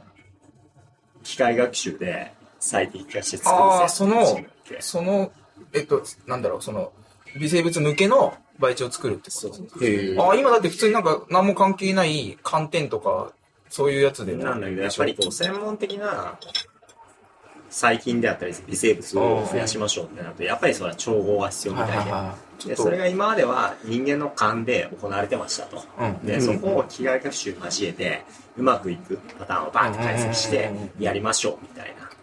で、そのそう、いうチームがそれいらっしゃるわけですよ。はいそれそのレシピを共有するとかなんですかあ売るとそか、うねそんなイメージ。不当で解析してんのか、ハードでやっちゃういそうのでやもそういうのを作れるバってリいッバリう。もうソフトウェアを解析しますんで倍数のものを売るのかまあコンサルその仕組みみたいそのものなを売るに入るのかっていうのは多分まだまだまあふわっとしてるんだけどあのチームはまだ全然あの会社化はしないんですよ、うんなんだけど面白そうだなと思っていてバイオ系だ。バイオ系が、今僕の中で思ってるのは、まあ、2013、2009年、10年ぐらいから、うんセレボとか、うんいろんな会社がハードウェアスタートアップだっつって、ういわゆる現実空間と、はいはいはい。インタ画面からーネ出ットてをつなごうとしていて、そそうのね流れが来て物についてるものからのて、で、僕もまあ、そういう文脈って面白いな、みたいな関わっていて、今僕自身の興味は、もうちょっとそのハードウェア云々から広げて、薬とか細胞とか、そういうところに個人的に興味が広がりつつある。だからそこに、割と目を取られがち。バイオ。うん僕の中で結構今興味を持ってる、で、今年、なんか、そこなの伸びたら面白そうだなって思ってるのは結構バイオ系だったりはします。あの、高分子化合物でできた薬を効率よく作りますよ、ベンチャーとか。やっぱり大学発ベンチャーとか研究開発型のベンチャーとか研究開発から出てくるもんねね、お付き合いしてるとやっぱりそういうそういうテーマ出てくるんで、いわゆるディープテックみたいなの出てくる、なんかそういったところがどんどんどんどん、うん、出てくるだろうな小規模でもプレイヤーとして出てくると多分面白いと思うし、中には大規模なね、資金調達はやってると世間の目もそっちに行くし、あ、なるほど、GCP どうのこうのとかじゃないない世界でスタートアップどんどん増えるだろうしってなると、そういう人たち向けにどういう商売もあるんだっけみたいな。あだってそういうも GCP のと興かさ味あって AWS とかああいうクラウドサービスが流行ったので確実にウェブサービスを作りたいっていう人が増えたからじゃないですか、そういう会社が増えたからじゃないですか、そうですねバイオ系で商売したいっていう人がどんどんどんどん増えてきたら何が生まれるまのたか違うょ商売うんをするっていう人が出てでくもる今言ったその培養と培養するところとかをシャレそのものとかを増やすっていうところに踏んでるんだったらやっぱ基礎研究的なところだからここから伸びるよね伸びるそこがもう絶そ対の伸びる盛り上がっていくんであれば、うんああさすがさすがですねでもそうそうなってくると逆に出てくるのがじゃあそういう人たちを手手伝う人手伝える人ってまだまだやっぱり意外と少なくてで僕もまあわかんないもんね僕が直接絡んでるのは全然バイオ系の人たちだからまだいいんだけど、いきなり「はいバイオ系のスタートアップの人たちです何かお手伝いしてください」って言われたら僕はいきなりとりあえず「えーっと創薬とは」みたいな「高分子化合物とは」みたいなのがあってそういうノウハウを持っていてかついや商売的にはまずはここを攻め落とすしかないっしょああ、そうそうそう、そういう、なんか、そそこら辺裸を持ってるっしょにが会いたいよね。会いたいっていうか、その、仲間に、なんていうそうか、そうそうしたいよね。そういう人がねどんどん身軽に動き回る人が増えてくるとあの業界超面白くなるんですね別にそれは創薬に限らず別にもしかしたら化粧品とかさ、やっもうぱそうさ、だあしの、なんか匂い系やってる人とかも多分そうで、もともと大きな企業にいて、そういうのを作ってた人たちとか、研究、まあ、研究会、アナリティ的な部署にいた人たちが出てくると、面白いのかもしれない。まあ、研究寄りだからちょっとあれかもしれないけどだ、からディープテックって一節でも分野広いわけですよだから今みたいに薬学ですよねとかそう、まあ、創薬系バイオ系ですよねっていうのもあればはい宇宙ですっていうのも全然ディープテックだし、はいじゃあ地下の地下水のどうのこうので見見えないところやり見えまなすいとこよ、ろでとどうのかね。こうのもそうだしそういう専門知識を持っていてかつ商商売の微妙な勘どころが分かっていてなんかスタートアップの人たちの日々の不安みたいなやつが分かってる人たちみたいなやつがうまいことそこら辺で転がってるとそこら辺の人をヒュッて捕まえて「ほい」っつって見つけて全部うまくいくのにめなっってちゃいうの面は白そうな人ではあるんだけどね、そういうのやってた人たちがいれば。バイオとかも、要は、スモールチームというか、個人でも、まあ、メーカーズのような、えっと、ウェブを一人で作れるようなっていうのは、そういう時代に来ているみたいな、そういう話だったんですよね。ああ、でも研究、あでもそうかもね、そういうハードも、あの、スタートアップもいるよ。そういうハードル下がってるって話なんかバイバイオではないが、なんか、食べ物とか、ちょっとバイオあーチックなのして、去年のメーカーフェアとかあ、そう。食べ物のブースあるじゃないですか。日本だけは、あ、ビール2つ。日本がめっちゃ多いって言われてるけどね。うん。やっぱ食べ物を、去年、その、去年、一昨年とメーカーフェアに食べ物を来てるっていうのは、なんかこの、バイオにつながる、こうんの、うんうんなんか、セステルみたいな感じになりそうだけど。まだねこういわゆるディープテックって言われているようなガチムチのバイオの人たちっていうのと、うんもっと軽いところねなんか偏見もあるかもしれないけどメーカーフェアに行って食べ物でお仕事やってますっていう人たちの間にはやっぱ相当なやっぱギャップはあるまあギャ有ップあるすぎんでなすギよャップはあるしもうでねも、それはそれはまあどんどん近づいていくもんなんだとは思うけどねでももうだって、アメリカとかだと普通にさ、バイバイオラボみたいなさ、あのメーカーズハブみたいなものがあるんだまよあね。全然あるでしょあるので。あのインディバイオとかで超有名そうそうそう、だから、ああいうとこから生まれてくるものがあるから、普通にカイワレを生産するとかでもいいわけですよ。あれって普通に、それ用の正しいあの、なんていうの、こううまく生産できる光の当て方とかそういうのをやってるわけじゃないですまかあ。、いや、あえて結構食に近いじゃないですか。うん。うんでも、見かけからするとバイオですもんね。そうですね。あれねそうっすね。で、多分そういう感じの人たちが生まれてくるんだろうなーって気はしますよね。日本今まだないけど、そんなにないから、目立ってはないですいいねで。すね。なくはないのかもしれんけだど。から結構まだ、ナスイダー結構今、面白いタイミングなんだろうなって、2006年とか7年とかって確かまだ、アルディーノないんですよ。ないかも。アルディーノ前夜みたいな感じで、で、アルディーノが出て一気に、ハードウェアとか、デジタルとアナログを繋いでたな、とかセンサーかな、みたいなやつが一気に民主化されたあの、まさにそののその時代で。で、その時代で古川さんとか俺とかは、そうそう、そこに踏んでる。すげえみたいな感じで踏んで、自分で手を動かして、あ、難しいからやめようなとか、商売しようなとかを考えるわけじゃないですか。で、バイオも、その流れが今、確実にうん、してる、してる。少なくとも US では来てるとは思ってはいて、だからそういうことがバイオ以外のディープテックで、なんか、こう、なんか農業とかにもつながるといいんだろうね、やっぱね。食近いから、そういうのも含めてなんでしょうね。品種改良とかもね、そういうの。だからね、その時にやっぱり、多分大事なのは、そのお、これはね、割とね、真面目な話にしようする、僕は。はい。多分、ちゃんと配信に使えることだと思うんですけど、やこっっかた。ら、編集点かなこっから配信モーはい、編集点終わった。ド。はい。その、出資をする側、お金を張る側がどこまで社会課題であったり、地球全体の課題を知ってるかっていうのが重要な時代に多分なるんですよ。あの投資側がってことですかで今ってまあ僕の狭い視野で見る限りの話ですけど、うん。はいじゃあ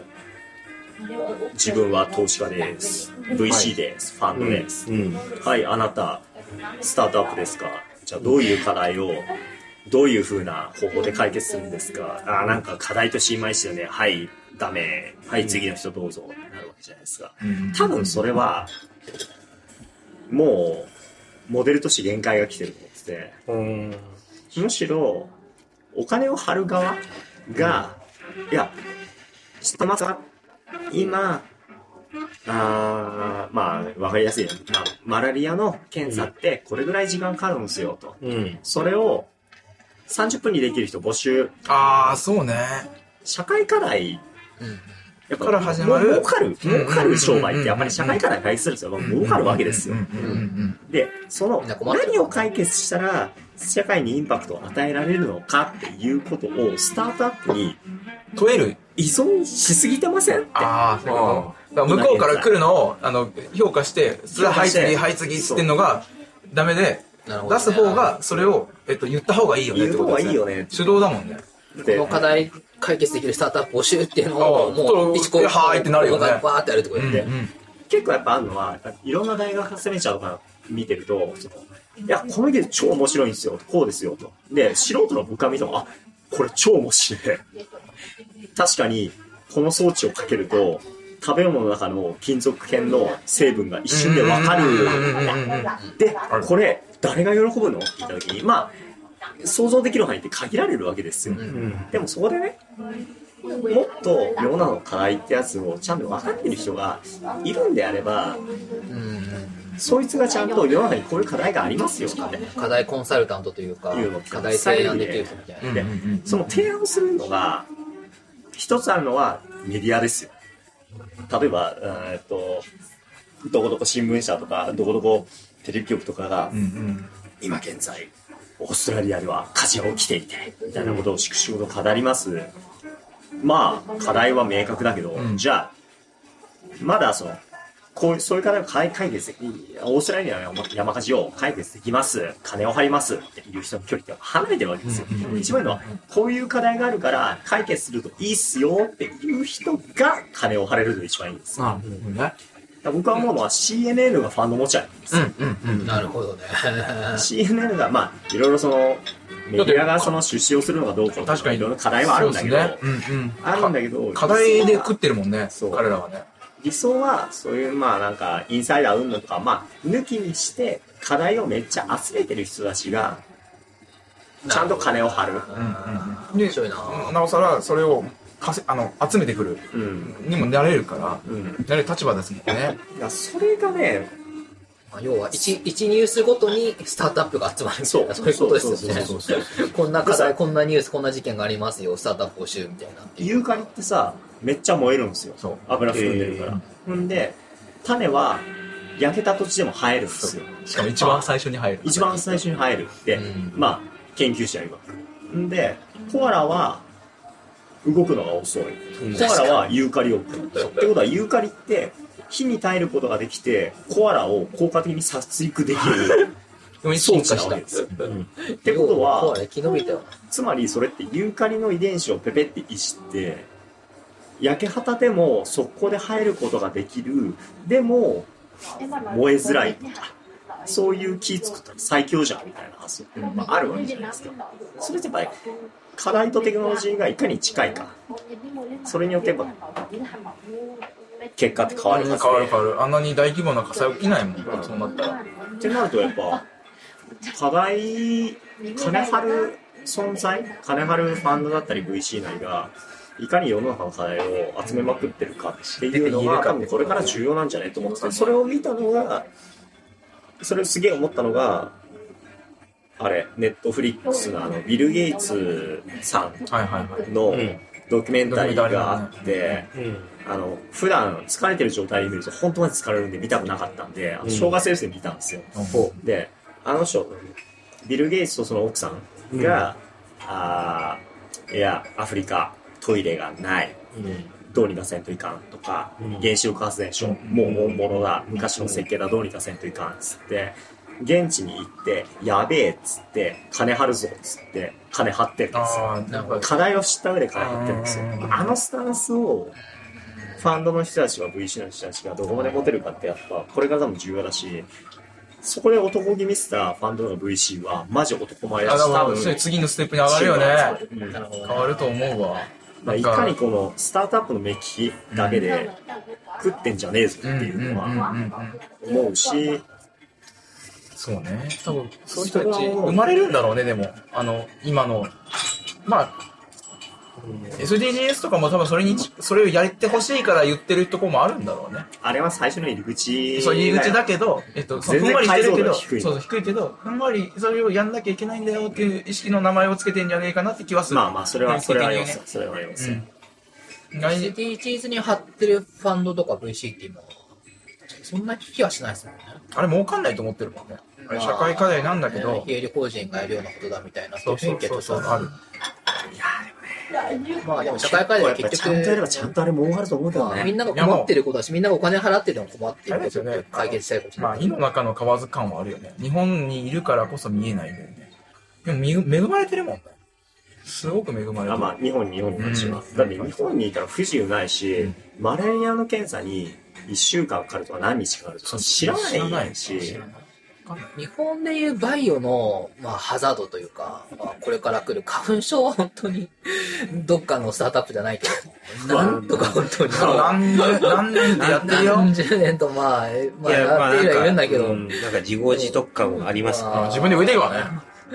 信用樹里も言ってますからね。まあ、無花粉杉みたいなものを、栄養プロジェクトみたいなものは、ちょっとずつやってるらしいけど、なんか、結メインじゃないね。まあ、1%とかほんとそんぐらいしかなってないみたいなところを、花粉症ってさ鼻の奥焼けばいいんだよねそうです。まあまあね、個人としてはね。ええそそれで根治はしないんだよね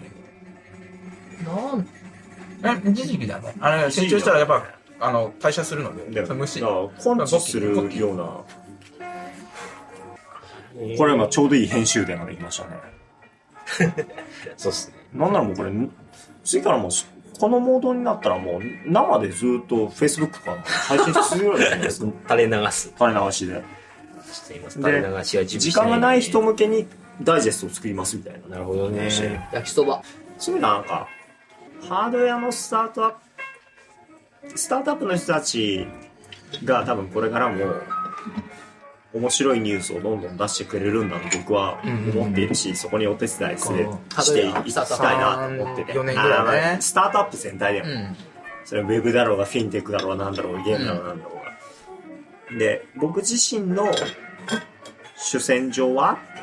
スタートアップというキーワードでどこを選びますかっていうと、はいはい。ファンドをやりたいとか VC やりたいみたいな、うんうんうん。そういう人たちに対して、こういう世界観なんですよ、みたいなことはあー多分伝えるべきなんだ。通訳もね。それは CVC だったりってことですかとか、とかね。そういう人たちに対してうんうん。あるし、研究開発をずーっとやっていて、でもこれをやっててももう出口が見えんみたいな人に、金儲けという出口がありますよ、みたいなことをパッて示せ、示すための動きっていうのは、まだまだそういうことをやってるプレイヤーは少ないので、岡島さん VC になるみたいな、そういうのないんですか僕、僕あの、アソシエイトから入ってというおか。小遣い、うんお小遣いを全部ゲームに使っちゃうの。い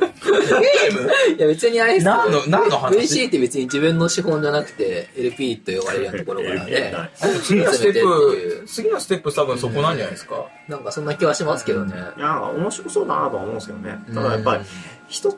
まあ、仮に、うん仮に僕が、超絶金持ちになって、はい、うん100億円みたいな、俺100億円余っちゃったよ、みたいな、うん3億あれば全然生きていけるし、ってなったら、あ僕は残りの97億は、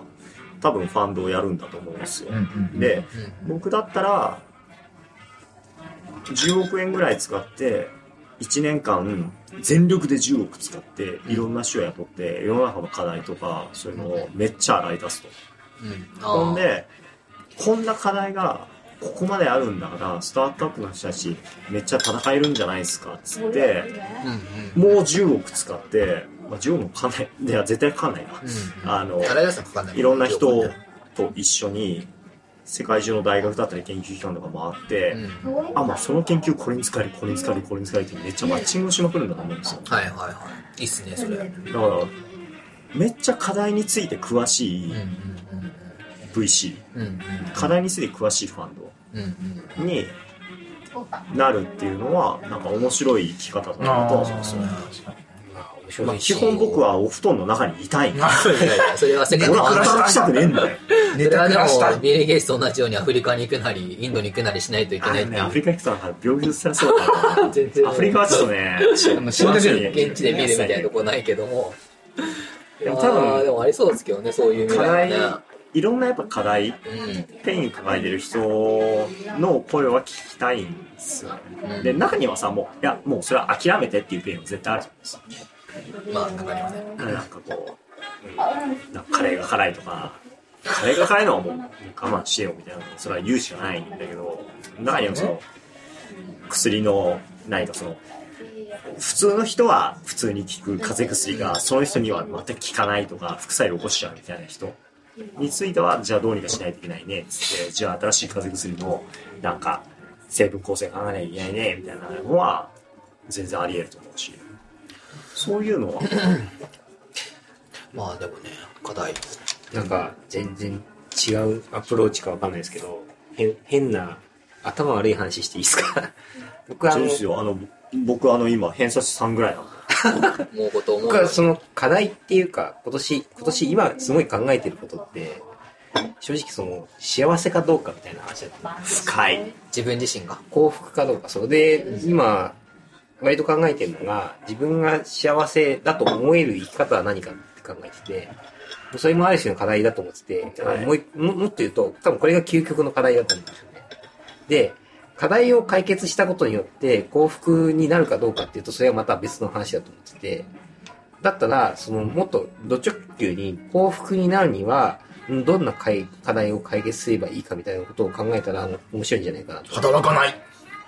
でも働かないためにはどうすればいいみたいな。あ働かないうん。はあい。そう、はい、はい。し幸せの話で、あの、ある研究者が幸せについては、あの、けんなんか、すごいわかりやすい、あの、えっ、と、事例というか事例というかまあ、こう、こうだと思うっていはいはいはう話をしてて、それが、あの、えっ、と、快楽とやりがいが持続する状態っていう話をしてて。ああ、じゃあ、働かないとダメなのか。そう、働かないとやりがいを感じないから幸せじゃない。ないのか。僕の思う幸せは、なんか人を幸せにした瞬間が実は一番幸せを感じれるんじゃないかな。それがやりがいですよね。そうそうそう。だから、まあ、そこを、まあ、突き詰めていくのが、まあ、課題を解決することによっての幸せだったりでとか。なんでぼ僕は僕自身に対してその課題そっていうその幸せになるという課題を解決すればいいのかなと思っててそれぞれまあ、それも今のアイのその多くの課題の中の一つかなと思ったりするんです。で、特にこの割と重要度高い課題かなと思っていて幸せか。自分の中でもそうだし、それは社会全体にとってもそうですね。なんかすごく頭悪い言い方だけど、ぶっちゃけみんな幸せになればいいじゃんみたいな。うんうん。ああ、そうね。でしょみたいな。まあ結局生きていく中で幸せになること以外特にやることないしそう。で、まあ幸せみたいな話になると、ぶっちゃけなんか宗教みたいな話になってくるんだけど、うんうんなんかもうちょっとその科学的に分析していって幸せとは何かというのを考え、じゃあそれを達成するにはそれそれぞれの個人は何かっていうのを考えるといいんじゃないかなというのを最近考えている俺は肉体を捨てたい。 VR ですね誰によるあそうまあね不幸みたいなのあるそう、VR とか、えなんかそっち系のスタートアップとかの話はなかった。思うとこね。 VR あ儲かんないか儲かんないというよりはやっぱり幸幸福度がやっぱりそんなにどこまで上がるかあ、ってないうんだ、と思うんだ。そうか。僕はうちら多分そっちの今人だから。僕 VR の人なんですけど、ん VR はまだビジネスとして考えるとまだ厳しいビジネス云々ではな幸く福になるか。うん、個人として幸福になれるかどうかでいうそとの、ビ VR やってる人たちの多くは、それで、その、から、肉体をなくすことによって幸せになると思ってる人たちが多いんですよ。いや、なんか、結局、人間としてのさ、幸福ってまあ、なんだ、幸福、快快楽物質の中、セロトニンが出たりとか、ドパミンが出たりとか、いろいろあると思うんだけど、まあその中で人と、まあ、生身でコミュニケーションしたりとか、触ったりとか、まあ、ハグをすることによってなんか出たりとか、あとはこの、まあ、太陽を浴びることによって、なんか、まあ、何かを得、まあ、ホルモンが出たりとか、なんかい、ある程度いろんなものを捨てている状態になることによって、結構ストレスフルな状態にならざるを得ないよな、みたいな。なんかそこで得られるものももちろんあるけども、なんか人間がそもそも求めている身体的な欲求みたいなものを結構捨てているよなっていうことによっての、なんか本当にあの中でずっと暮らし続けることが幸せになるのかどうかみたいな。っていうのは、まあ普通にちょっそれで言うと、その身体的な欲求が本当にその、なんだろう、あのーじゅ重要なものなのかっていう気はするんですね。あのまあ身体的、その身体的な欲求って、その、人が何万年と、人類が何万年と進化してきた時の、その進化の過程で生まれてきたものでしかなくて、それってその今のこの進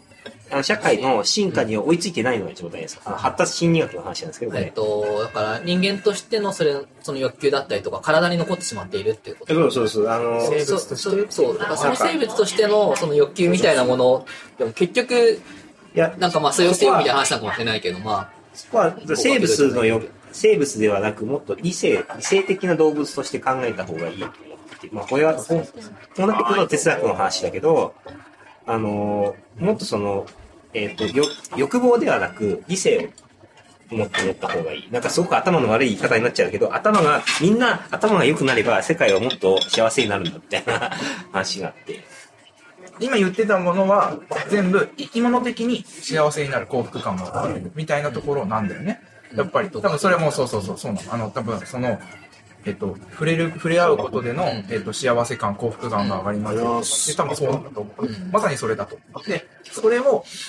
あの、もう今の唐揚げと理性的に考えた時にはちょっと違うのかもねっていうのが今の何かの和え物次のステップに踏んでる人たちはそう思ってだけのところ。あ、でも一緒だと思うよ。これはもうノつなーカがるットとこ版ろは出てくるもう垂れ流しで出す出せばいいんですよもう幸福感とかもノーカット版はもう垂れ流しで出していたあ、だいにて人間としての肉体的なものは進化は、人間人間とまかあ進化とか話してでますできないよねというかね、それはあの、残ってしまっているよねというか、別にそれは捨て去りたいものではあったりもするんだけども。あの難しいなんかねあの、でもちょっと違う、今違う角度今で。今話したいのはあ今今今起きているのは起きていることは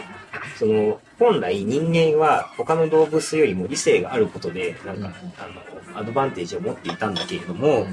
その理性よりも動物的な欲望にすごい素直になっていくっていうことに進化していくっていう状態になっている。その、要するにも、も、なんかこう、勉強とかしなくてもいいじゃん。自分が感じるがままにやればいいじゃんみたいなことがすごく重きを置かれているんだけれども、ぶっちゃけそれは良くないんじゃないみたいな感じになってきてる。あの、その欲望とかを追い続けると、やっぱりお金あった方がいいし、お金持ってるやつがいいじゃん。背金主義なんだけど、その背金主義って本当にいいの本当にお金を持ってる人がいいのところが今来ている。それが今、その資本主義が問われている状態で、うん、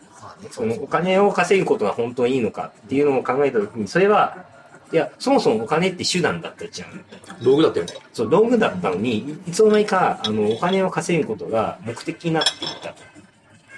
ていうのを考えたときに、本当に重要なのって幸せだよね、みたいな。って考えたときに、その幸せを、あの、勝ち取るためには、ちゃんと理性を持って、どうしていったらいいかを考える必要があるよ、みたいな。君は何にでもレモンをかける 全部かけたな。君は全部にレモンをかける な。レモンがあったら君はかけるのかレ。モンあったらかけちゃいけないやつ。いや、全然、レモン入るのはいいと思う。いいよネタネタこれ、これは、これはね、使っていいと思うと思う。今聞いて思ったのは、その、なんだろう。人類にとって幸せって何かが快楽の何かって思うじゃないですか。で、それを何度か言語化しようとするじゃないですか。うんでもそれって多分、全人類統一の快楽のパラメーターっていうのは多分、今現在この瞬間は多分、別々っていうか僕らでは言語化することが多分できてなくて、それぞれの人の一番快楽を得られる生き方って何ですかっていうのをそれぞれに言語化してもらうっていうのは多分限界点だと思っていてそうですね。でそれをやる努力をしてるかどうかっていうのが多分一番重要だと思うんですよね、で僕で言えば結構割と明確で、うん。なんか面白いものが生まれる瞬間を間近で見られればまずいいと思ってます。これが一つ。はいで、もう一つは、ずーっとお布団の中で寝てるだけで、小島さんありがたいって言ってくれる状態。それがシあンプりルだがたい。な。で、この二つが、ないしはこの二つどちらかに満たされれば、僕はまあ別になんか成仏できるなっていう気がする。なんかああ、そうだよ。人類全体ってどうだって考える前に。そういうの語ってほしいね。それなんかそういうみの。んなにとってそうそうそうそう。自分がもう文句なくこれを満たせ満たせれば快楽快感なのだ文句ないのだっていうのを言語化する努力を突き詰めた上でそれ人類全体話した方がよくねっていうのは思う僕、それ、思うんですけど、それが一番難しい問題だと思うんですよ意外と、いや、僕岡島さんがやっぱそういうことを明確に言えることはすごく、まあ言語がね言える人言えない人はありがとうね。僕は割とまだ言えてない人だなと思っていて、で多、分そんなの消去法じゃないですか僕僕は、僕は、なんかそれ、実は一般論、さっきちょっとちらっと言ったけど、一般化できてるんじゃないかなと思って、えっと、やっぱり人の幸せを作った時は、やっぱり、なんか自分の幸せに、まあでもそれはなんかべき論の理想かもしれないけども、なんかでもそれは感じることでもあるし、人を幸せにすることが自分の幸せになるよねっていうことを感じられる社会に、まあなれればって言ったらそうかもしれないけども、ただそれをすることによって、えっと、人の幸せを作るってことは、結局社会の課題を解決することで、それはお金をはもらえることにもなるし、で、自分がどんどんお金を稼ぐってことは目的かもしれないけども、ちゃんとそれが、他の人の幸せになっているよって状態によって、その対価として自分が幸せになっているよって状態にもなるし、人の幸せを叶えて、叶えたわーっつって、その瞬間死んで後悔ないいいんじゃないかな。それで自分が幸せになれたらだけど、えっと、自分がそのことによって幸せを感じ取れたら、俺かも、感じ取れたらしい異異不分でしょ異不分。異不分だけ僕ど、は寝ながら、ありがたい、小島さんありがたいっつって僕はお布団の中にいて、そのまま死んだら俺はそのまま死んでもいいよ。ありがたいっつって。俺はもう異不分なく、そのまま死ん死んで構わない。うんでもそ多れは分異不分なく、なんか死んで構わんっていう状態になるためのトリガーって何なんですか、そこって言語はできるんですか問題。今今の、まあ、個別の話かもしれないけど、今の岡島さんの話で言うと、それはきっと岡島さんが、その、ありがたがられている人を幸せにしたことによって、ありたが、あり、ありたがられてるんじゃないかなと思うし、なるほどねあそうね。そこは、お金もらえるって、さっきお母さん話したのは、まあ、新しいのを知れた瞬間とか、まあ、それは好奇心の話だから違うかもしれない。人の幸せとかそういうのってあんまり話題にしづらい。まあでもギブギブだよね。まあ、ギブギブ面白いことやってんな別に見返りはなくていいし。まあだから自分が、まあ判定するとすれば、そのテイテイク意識があっての意識だなんだと義務だからというかね、そうだよ。だから違うんだよ。それはあるかも。あとあれだね、経験上は、ギブギブしてると、そのうち自分が面白くなるから。だからギブギブ。まあ、それしかないは。意識としては、もうそれしかねえもん。まあ、2020年どうなるかっていうねなんかそういう話なんですよね。そうすんの2020年。今年、あの、今年、今年でマックス今来てるから、次に、あの、万博でマックスにならないといけないっていう年です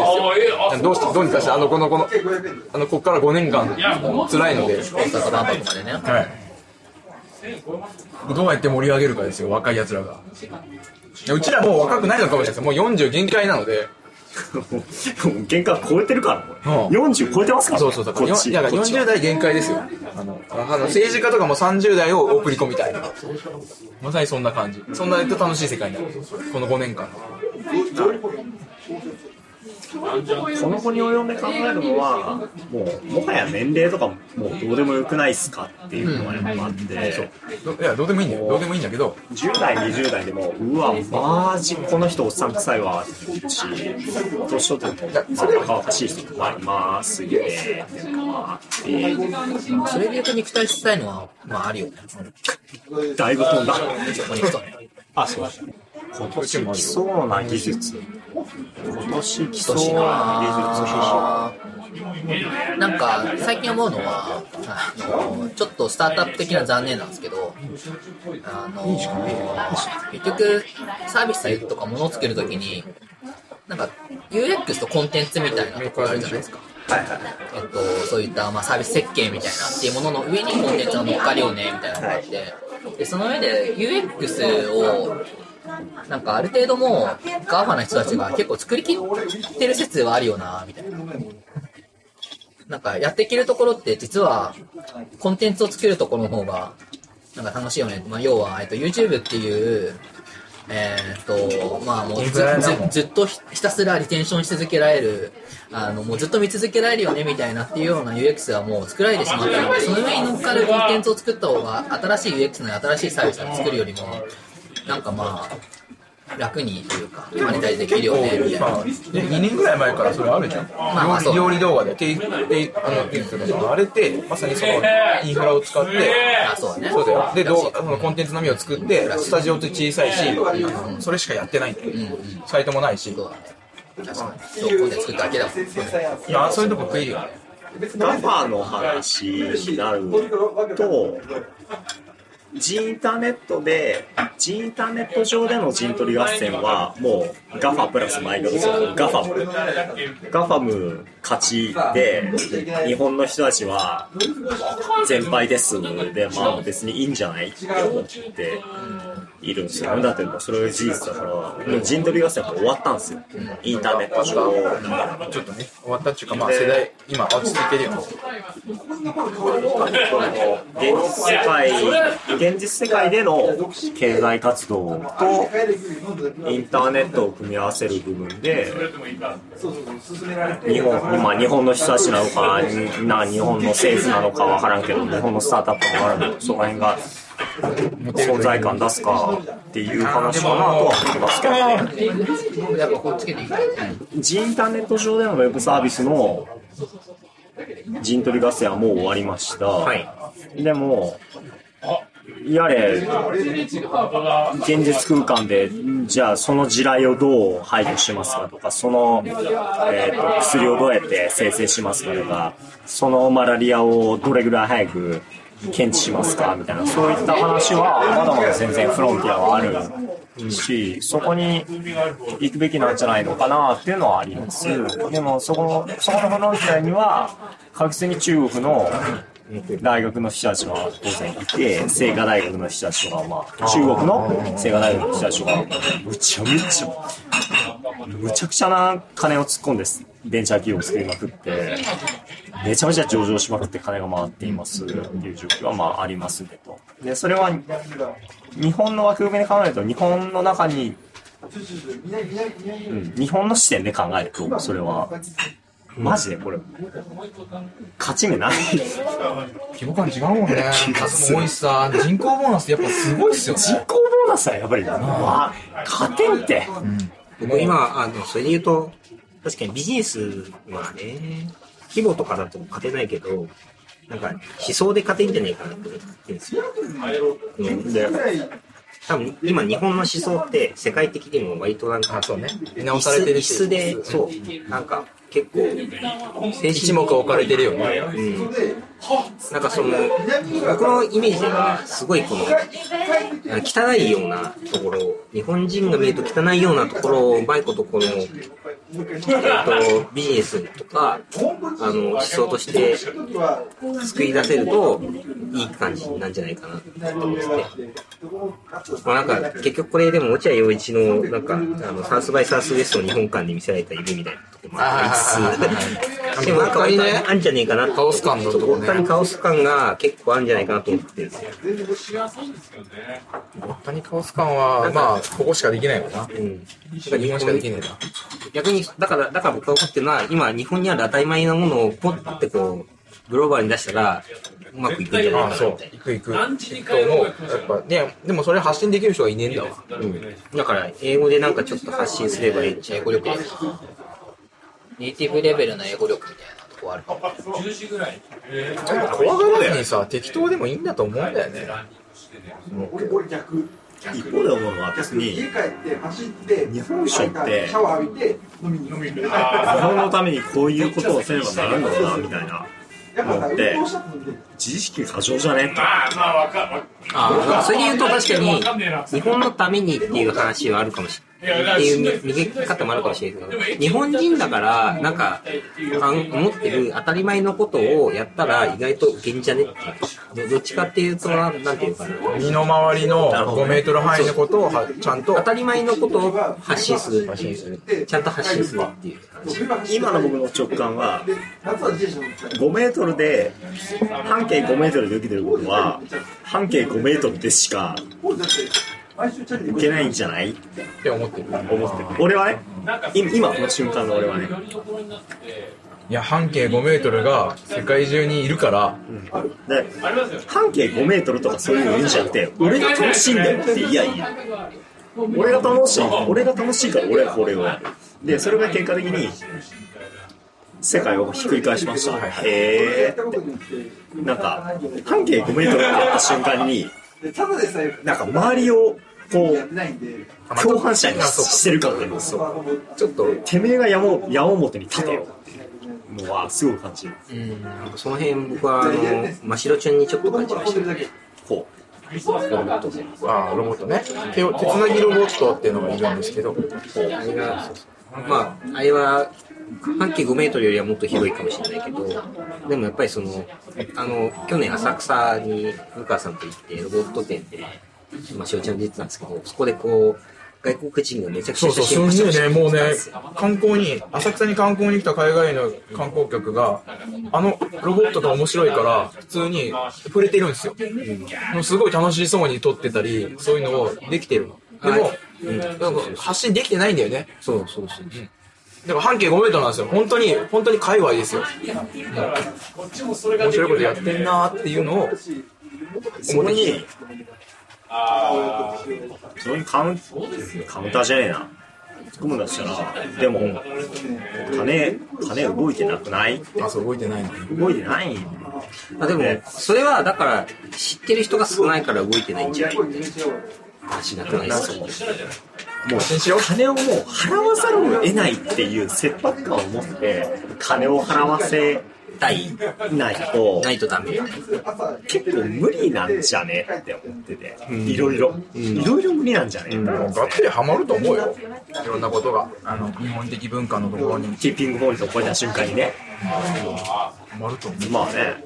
だから多分、あの、数十年前、あの、十あの30年ぐらい前、40年ぐらい前にタイムスリップして、コミコミックマーケットっていうのをやりたいと思うんですけど、金貸してくださいって言ったら俺絶対却下するから、うんうん、するする。無理無理無理とかでもそこで、しますよね。する。でもそこで先進的なことを思っている人が、まあっていたから、まあ今がいるんだよね。結構な金が動いてるあの場はあるので、そうそれはわかる。それはわかる。わかるんだけど、わかるんだけど、いや、でもあれ、そういう、そういうことができる人になりたいですそね。れってもはや神風じゃん。いや、ぼ僕はそうじゃなく、そう、そうではなく、なんか身の回りにある、あありふれたものこそが、実は価値があるものっていう話であって、その、めっちゃこう、気合い入れるっていうよりは、気合い入れないところにすごいものがあるんじゃないかっていう話なんじゃないかなと。多分、アドバンテージはあるよ。どういうところにゴールを置くか。どどういうところに自分が差し場を置いて、どこにゴールを置くかなと思うんですけど、そういう、自分は別にこれに結構面白みを感じてますよ。だからそこに対して人生の8割方フルコミットしますよ。みたいな。そういう人が増えれば増えるほど、それをネタにして商売する人が増えて中にはバチコンって跳ねる人もいて産業を乱すでしょうねただただ今の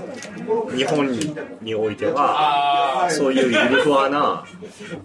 人がゆるふわに会社を作って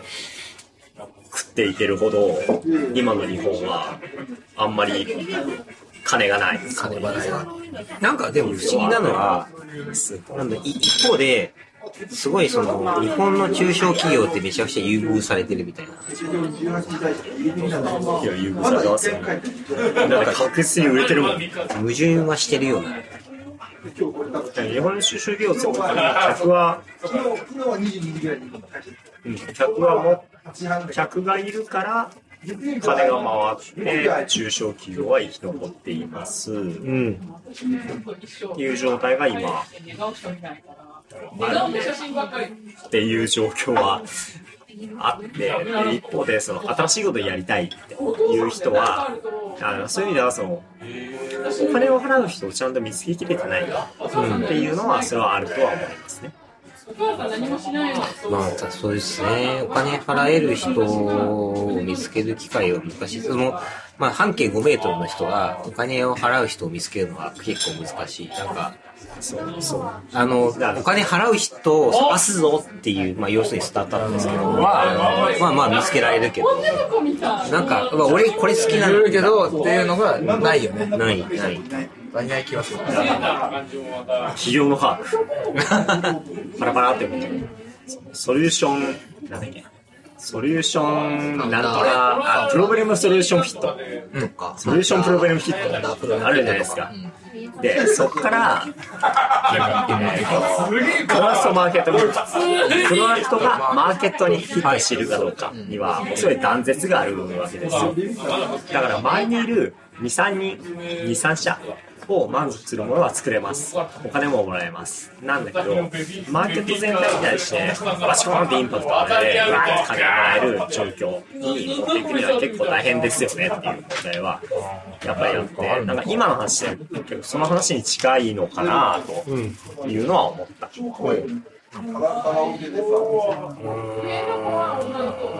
でもあの個人的に思うのは、だからこそ、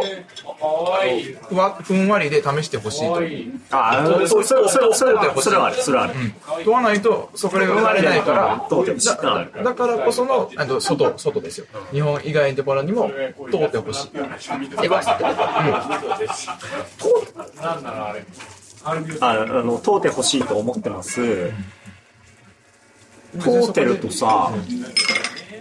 みんな疲れて死んじゃわない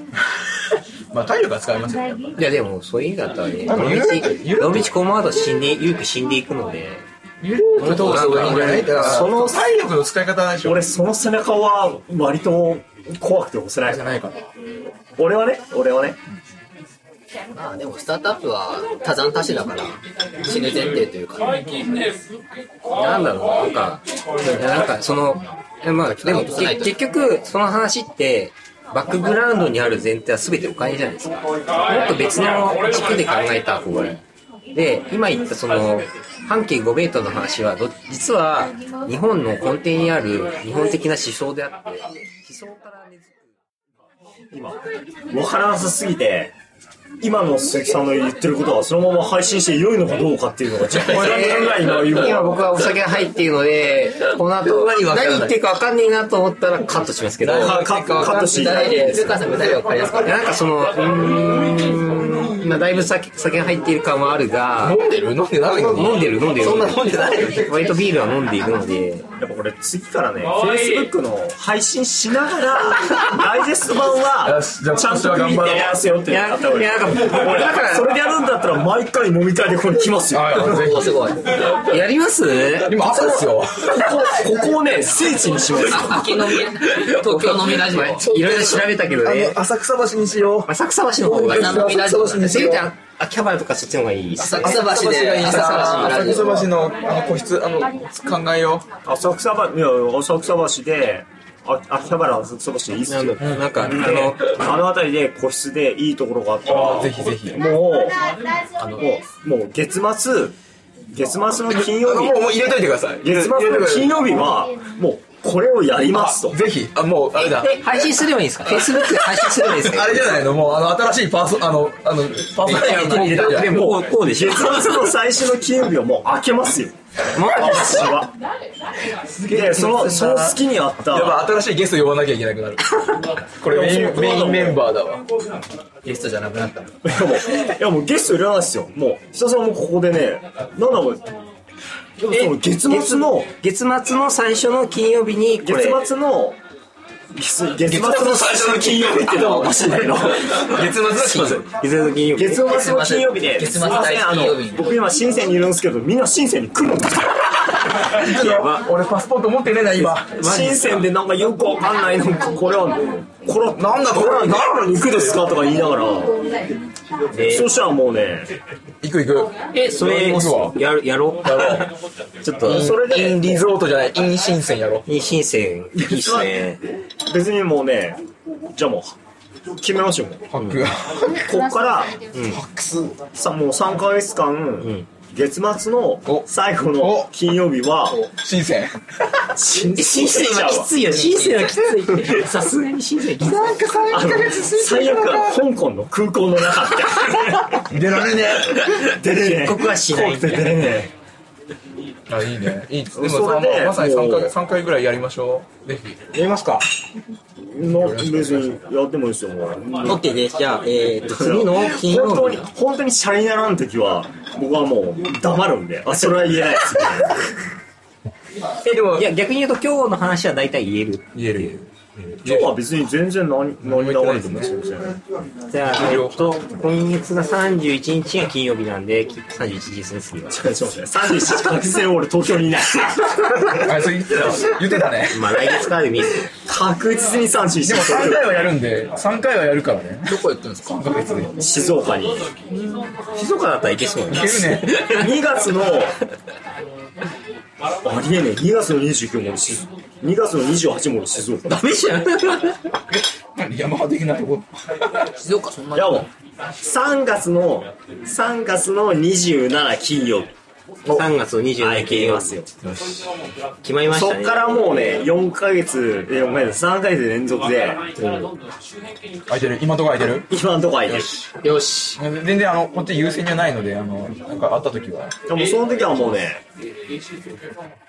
全然もうじゃあ、3月の27日、はい Facebook ライブ、ライブ金流しでやってあれかな、劇弁を借りればいいのかな。やろう。決まり決まり。それやろうその頃には多分リリースされてる。なんなんだろうなやっぱぜひぜひ。だ誰にどういうメッセージを伝えればいいのかっていうターゲットあまあそうまだねこのこのね、さんこのこの企画とは別に思ったりはしますわ。まあ、なんか、その、ぶっちゃけ岡島さんほど意識が高くないですが、いや、僕は意識高いっすよ。僕はもうね、なんならね、あの、もう毎日ね、お布団の中でね、1000万円欲しいっす5000兆円欲しいっすよ。本当に VC になればいいと思う。俺はね、もう寝て起きてね、ああ、なんか僕は元気ですってだけでね、5000兆円入るからね、お前面白いなっつってチャリンってするのがいいんですそうなんですよ。やってほしい。 5000兆円欲しい。5000兆円、5000兆円もらったらどうしようかな。なんか、僕はだからその、ほら、あの、もう資本主義の限界が見えているので、ああ、意逸脱したい。逸脱したい。逸脱していきたい。資本主義の限界とかも。資本主義ではなく、幸せを考えていきたいっていう話。そうね。幸福、幸福主義だな。俺5000兆円あったら、なんか、月、月、月じゃねえ、なんか、火星とか行くロケット作って、なんか、ねあなんか、火星、火星からなんか頑張って Wi-Fi でなんかこっちになんかこう、Facebook できねえみたいな、ライブできねえみたいな。フェイスブックって何ですかって言われちゃうよ。もう火星とか行った瞬間に。もう終わってんじゃないっつって。い Facebook 送るのに30分とかかかりますよ。やもう3年とかかかるわけ3人とかかかり、参考に。このなんかこう、エラー、エラー、エラー、めっちゃかかるかも。エラーワール、エラーワール、エラーワール。え高速でもそんなにかかるんですかえでもだから月まで8分はかかるから、分はかかりますよ。送るのに。まあ、リアルタイムじゃないリアル分はかかりますよ。 30分ディレイぐらいで、30分前ぐらいで、鈴木さん、ちょっとそれ言っちゃダメなやつだって。突っ込まれるんだ。酒を酒2杯ぐらい見るんですけダど、メだって。え、いつのってなるよ。いつのつどの話どんだけ無重力で酒入ってるから、それ言っちゃダメだ っていうの。30分ずれで言って、30分ずれで言っちゃダメでした。さっきの30分前のあれみたいな。はい。だいぶ30分と言ってるんで往復で1時間行きます往復で1時間空いてますよ。だいぶ寝れる。いや往復で1時間多分、あの、ハータンさんのがずっと聞いてるんですよね。ありがとうございます。かーみたいな。ハム聞いてないからな。誰が聞いてる塚谷さんと、塚谷さんは知ってます塚谷さん覚えてます塚谷さんと湯村さん。はいはいはい。湯村さんはちょっと聞いて。あ、そうなんです。つまり、これはね、あの、編集でカットして前半に持ってきていただきたいんですけど、これ誰が聞いてるんですかまず、ここで、ここ、ここへ。まず、まずは誰が聞いてるんですかいやいや、半径5メートルぐらいのメンバーで聞いてます。だとしたらもう、な、垂れ直しいいんじゃないですさかれなくしてもいいです。頑張って、頑張ってね、あの、いろいろ宣伝してんすよ。僕はでも、僕は思想のなさが日本を貧しきていると思っているんですよ。なんか、うまく言えないのがすごく悔しいですけど。酔っ払いじゃん酔っ払いですね。そ、そのせいで、なんか、ね子供を産んだ、産んだものの食い物を食わせらんなくて、見殺しにするしかないみたいなやつがいて、なんかね、もうここれはね、ちゃんと編集点作った上で、ね、言いたいのにね、日本人ね、なんかいろんなもの安く売りすぎなんじゃねっていうのがすげえ思うんだよ。デフレね。なんか、なんかあったら、なんかや安けりゃいい。安く売ると顧客のためになる。ものするクソだと思ってて。だから、何し、なんか自分の価値とは自分の作ってるものの価値を高く伝えて、はい、これが100万円です。払ってくださいっつって、みんなそれ払えるようになるように、みんなちゃんと自分の価値をちゃんと自分で言語化できるようになって、で、まあ、みんなちゃんと金持ちになって、ちゃんと自分で金を払えるようになるっていう状態に持っていかないように、なんかこう、暗夜も流れてる。それで言うと、確かにすげえあるんですよ。それに関しては、その、あの、お金を儲けることは汚いっていう思想が良くないっていう話だと思います。これね、前ね、どこどこで知るんだろうね、あの話。これ本当か嘘か、まあ、ちゃんと調べきれてないんだけど、戦後間もない頃って、日本の、えっ、と、なんだっけ、公共教育の中で、商売の仕方って入ってたらしいんですよ。え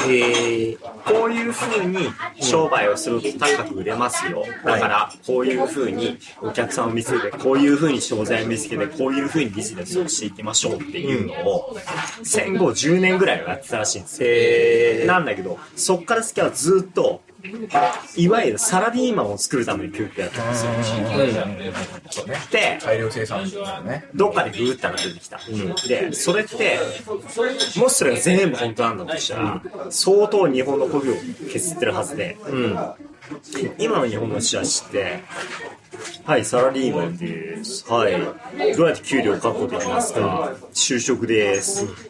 そう。あれ、就職ってのも、もしろ、就人生じゃん。うん。それがすげえまさに。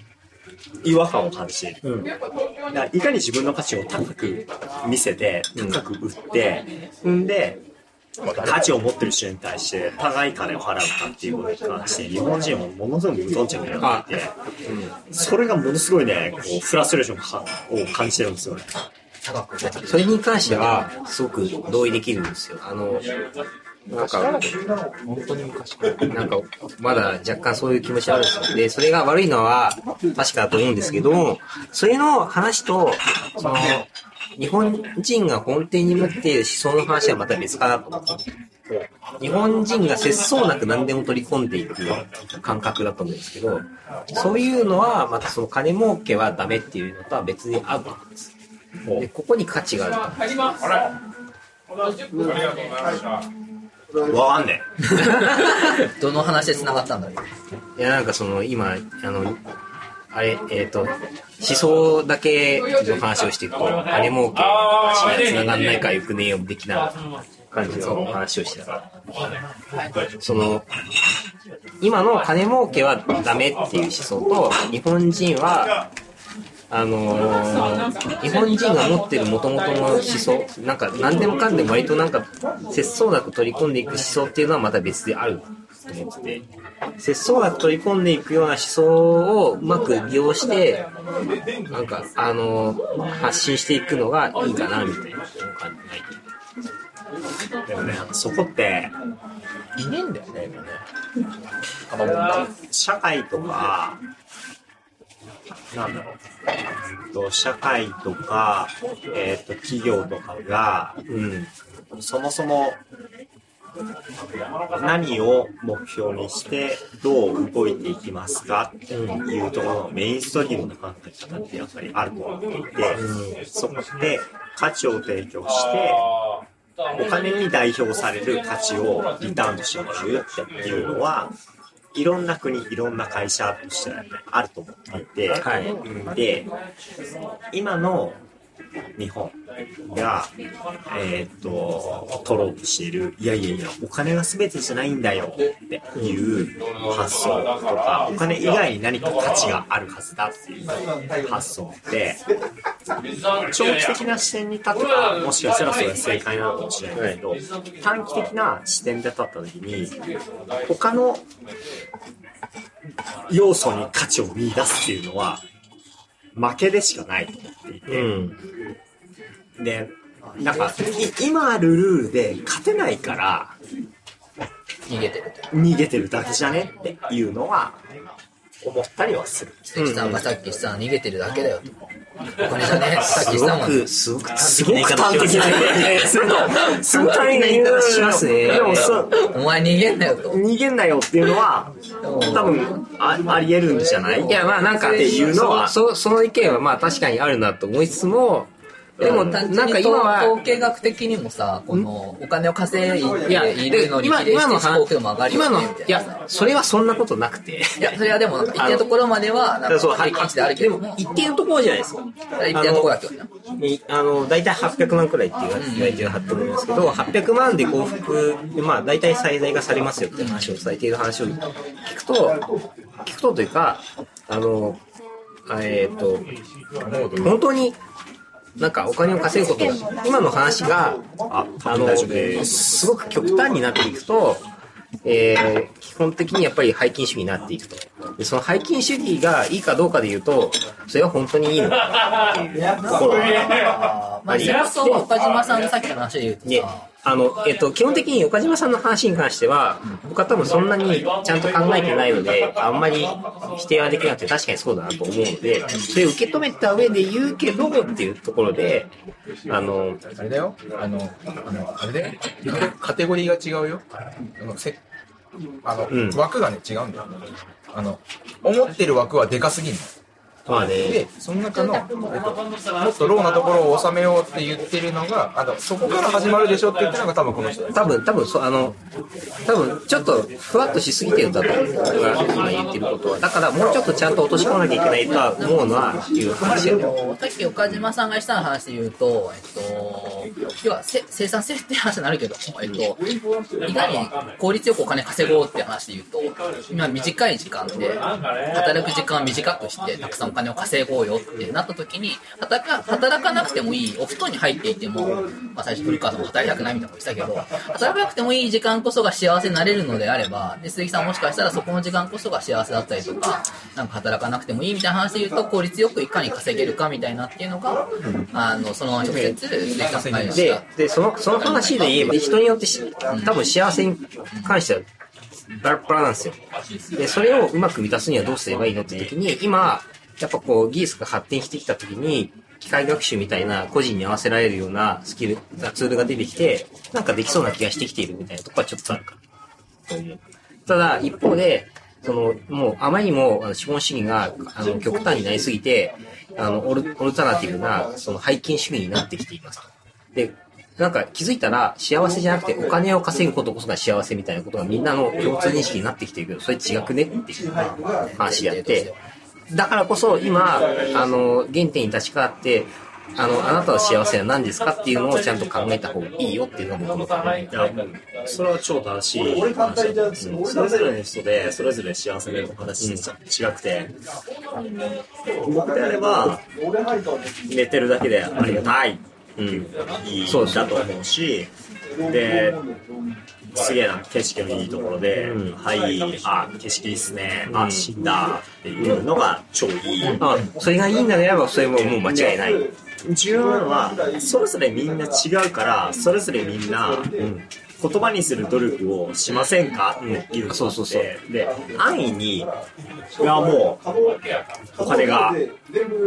何億円あってみたいな、あそそそれ違うよね、まあそうそうそう他人が作った尺度に振り回されてるじゃんみたいなところがやっぱりあってそこを言語化していくそうですね。だからそこ、企業ちゃんとそれぞれがやっていくといいのかなこれが一見するとすげえ頭の悪い言い方になっちゃうけど、みんなが頭が良くなれば、それができるようになっていくので、なんかそうなっていく世の中になるといいな、そういうことができるのってなんだろうなとはちょっと思ってます。でもちなみにあのそれをテーマにしたスタートアップとかちょっと面白いかも。鈴木さん何幸せは僕の幸せ今なんだろうなと思ったんですけどね、そう、考えてるんですけど、でもなんか、でもそれがペインってことだよね。その自分の幸せを言語化できてないことが大きなペインだから、それを解決するソリューションがあれば、まあなんか、なんか音楽的な何かなんとか、二次創作的な何かなんだろうな、みたいなとこはなんとなく分かってきていて、みたいなことは思ってるけど、まあなんか、えーっていうのをね、去年掴んだよって話を、あの、前回のラジオにしました。 うん、でも意外とやっぱみんなそこって言語がしるしづらい僕はしづらいと思ってます。で、結構、結構な人たちできてないと意識してないから、できないよ。思う。いや、安川さんとか岡島さんできてる、割とできてると思うんですけど、意外とできてない人が多い。自分の場合はそれを叶えられるかどうかわかんないけど、まあねこれをやったら幸せになれるだろうなっていうのはあるよ。やれよとは思うけど、でもできてるとは 思う。言語化はそう、実行フェーズには行ってないけども、えっと、理想の部分はこうなったらいやいや、幸せにそうなれるなっそていうのはあるよう。だから、他の人たちよりも、なんかその幸せには近づいているとは、僕は思います。歩こうとはしてるよ。止まっていたりとかいろいろあるけど、俺が一緒に会社やってる代表とかって、まあしゃ全然言語はできてる、まあまあアホなわけですよ、で俺も言語はできてる、まあアホなわけですよ、意外となんかさ30代40代でいや俺もうこれができればもう満足するって臆面もなく言える人って意外とアホなのかもしれない、でもまあ振り切ってるというか、それこそ他の人と比べなかったりとか、だって41歳で「あなたの幸せなんですか?」って聞かれて「いやえ、ずーっとお布団の中にいて、ありがたいって言われてるのがいいんですよ。 完全アホじゃんまあ、そうだけど、それ同時実現するって話もあるけど、ダメだ、ダメだ、お実前で現すしよよう。としいてや、るでも意識してたら多分そうなるよ。だって今多分これは、この関係性はきっと、あの、ありがとうございます。まあ、確かに。でことじゃん普通に失礼そうだよ。初対面の人 に、なんか、お父さんとかに、あなたは、生きる、何を糧に生きるんですかって言われたら、いや、もう、入れてるだけでありがたいって言われりゃいいんですけども、で、臆面も入れちゃうんですよ。言うことに全くもって、ストレスを感じない。そこは、そこはまあなんかそう、そういうもんなんだなって。で、意外とやっぱ聞い面白いなと思ったのは、僕は比較的早めなのかな。早めにそれを見出すことができた。でもそれを見出せない、言語はできてない、もしくは言え言えてない。億円もなく言えてない状況になってるってのは、俺にとっては興味深い。僕は、いや、なんか僕僕みたいな人は多いと思う。で、岡島さんみたいな人は、やっぱり幸せだし、間違いなく、なんだろう。頭おかしいんです。頭おかしいのと思う。あ、あはいはい。あ、じゃあちょっと。じゃあ。はい、じゃあ、閉めてください。えー、じゃあ、最後に、 最後に、意意外と電池持ったんだよね。外とだいぶ持ちましたね。持ちましたね。最後にちょっと一言言っていいですかどうぞ。だいぶ中途半端でしたけれども、あとこれ編集どうなるかマジで心配だけ ど、ちょっと不安ですね。ちょっと、いや、だいぶ不安ですね。まあ、週、一回収録してから配信する感じになるんじゃないかな、第7回は。はい、じゃあ終わりですね。えー、秋葉からお送りする空き時間にやるラジオでは、フィードバックをツイッターで募集しています。ハッシュタグで、えー、シャープ、秋秋ラジオ、アルファベットで大文字、AKI、ひらがなで秋、カタカナでラジオでつぶやいてください。感想、要望、改善案、話してほしいテーマなど、たくさんのメッセージをお待ちしております。待ちしております。はい。ラジオをもっと聞きたいと思った方は、チャンネル登録や高評価、フォローなども、えー、ぜひよろしくお願いします。はい。なんかあの、すごく、後半はね、いい話をしたような、そうね。あの、酔っ払いトークだったのかよくわからないんだけどね。そううんまあでも、新年、新年最初、面白い回だった。結構ね、いやなんか、僕は、まあ、しゅ収穫はあった。なんかね、あの、僕の考えている考えの浅さを、岡島さんに知らされた感じがするので、ゲストゲストの岡島さん僕はね、僕はいいと思いますよ。真摯に受け止めますよ。はい。ぜひ、ちゃんと考えていきたいと思います。じゃあ、以上になります。以上、お疲れ様でした。ありがとうございますありがとうございます。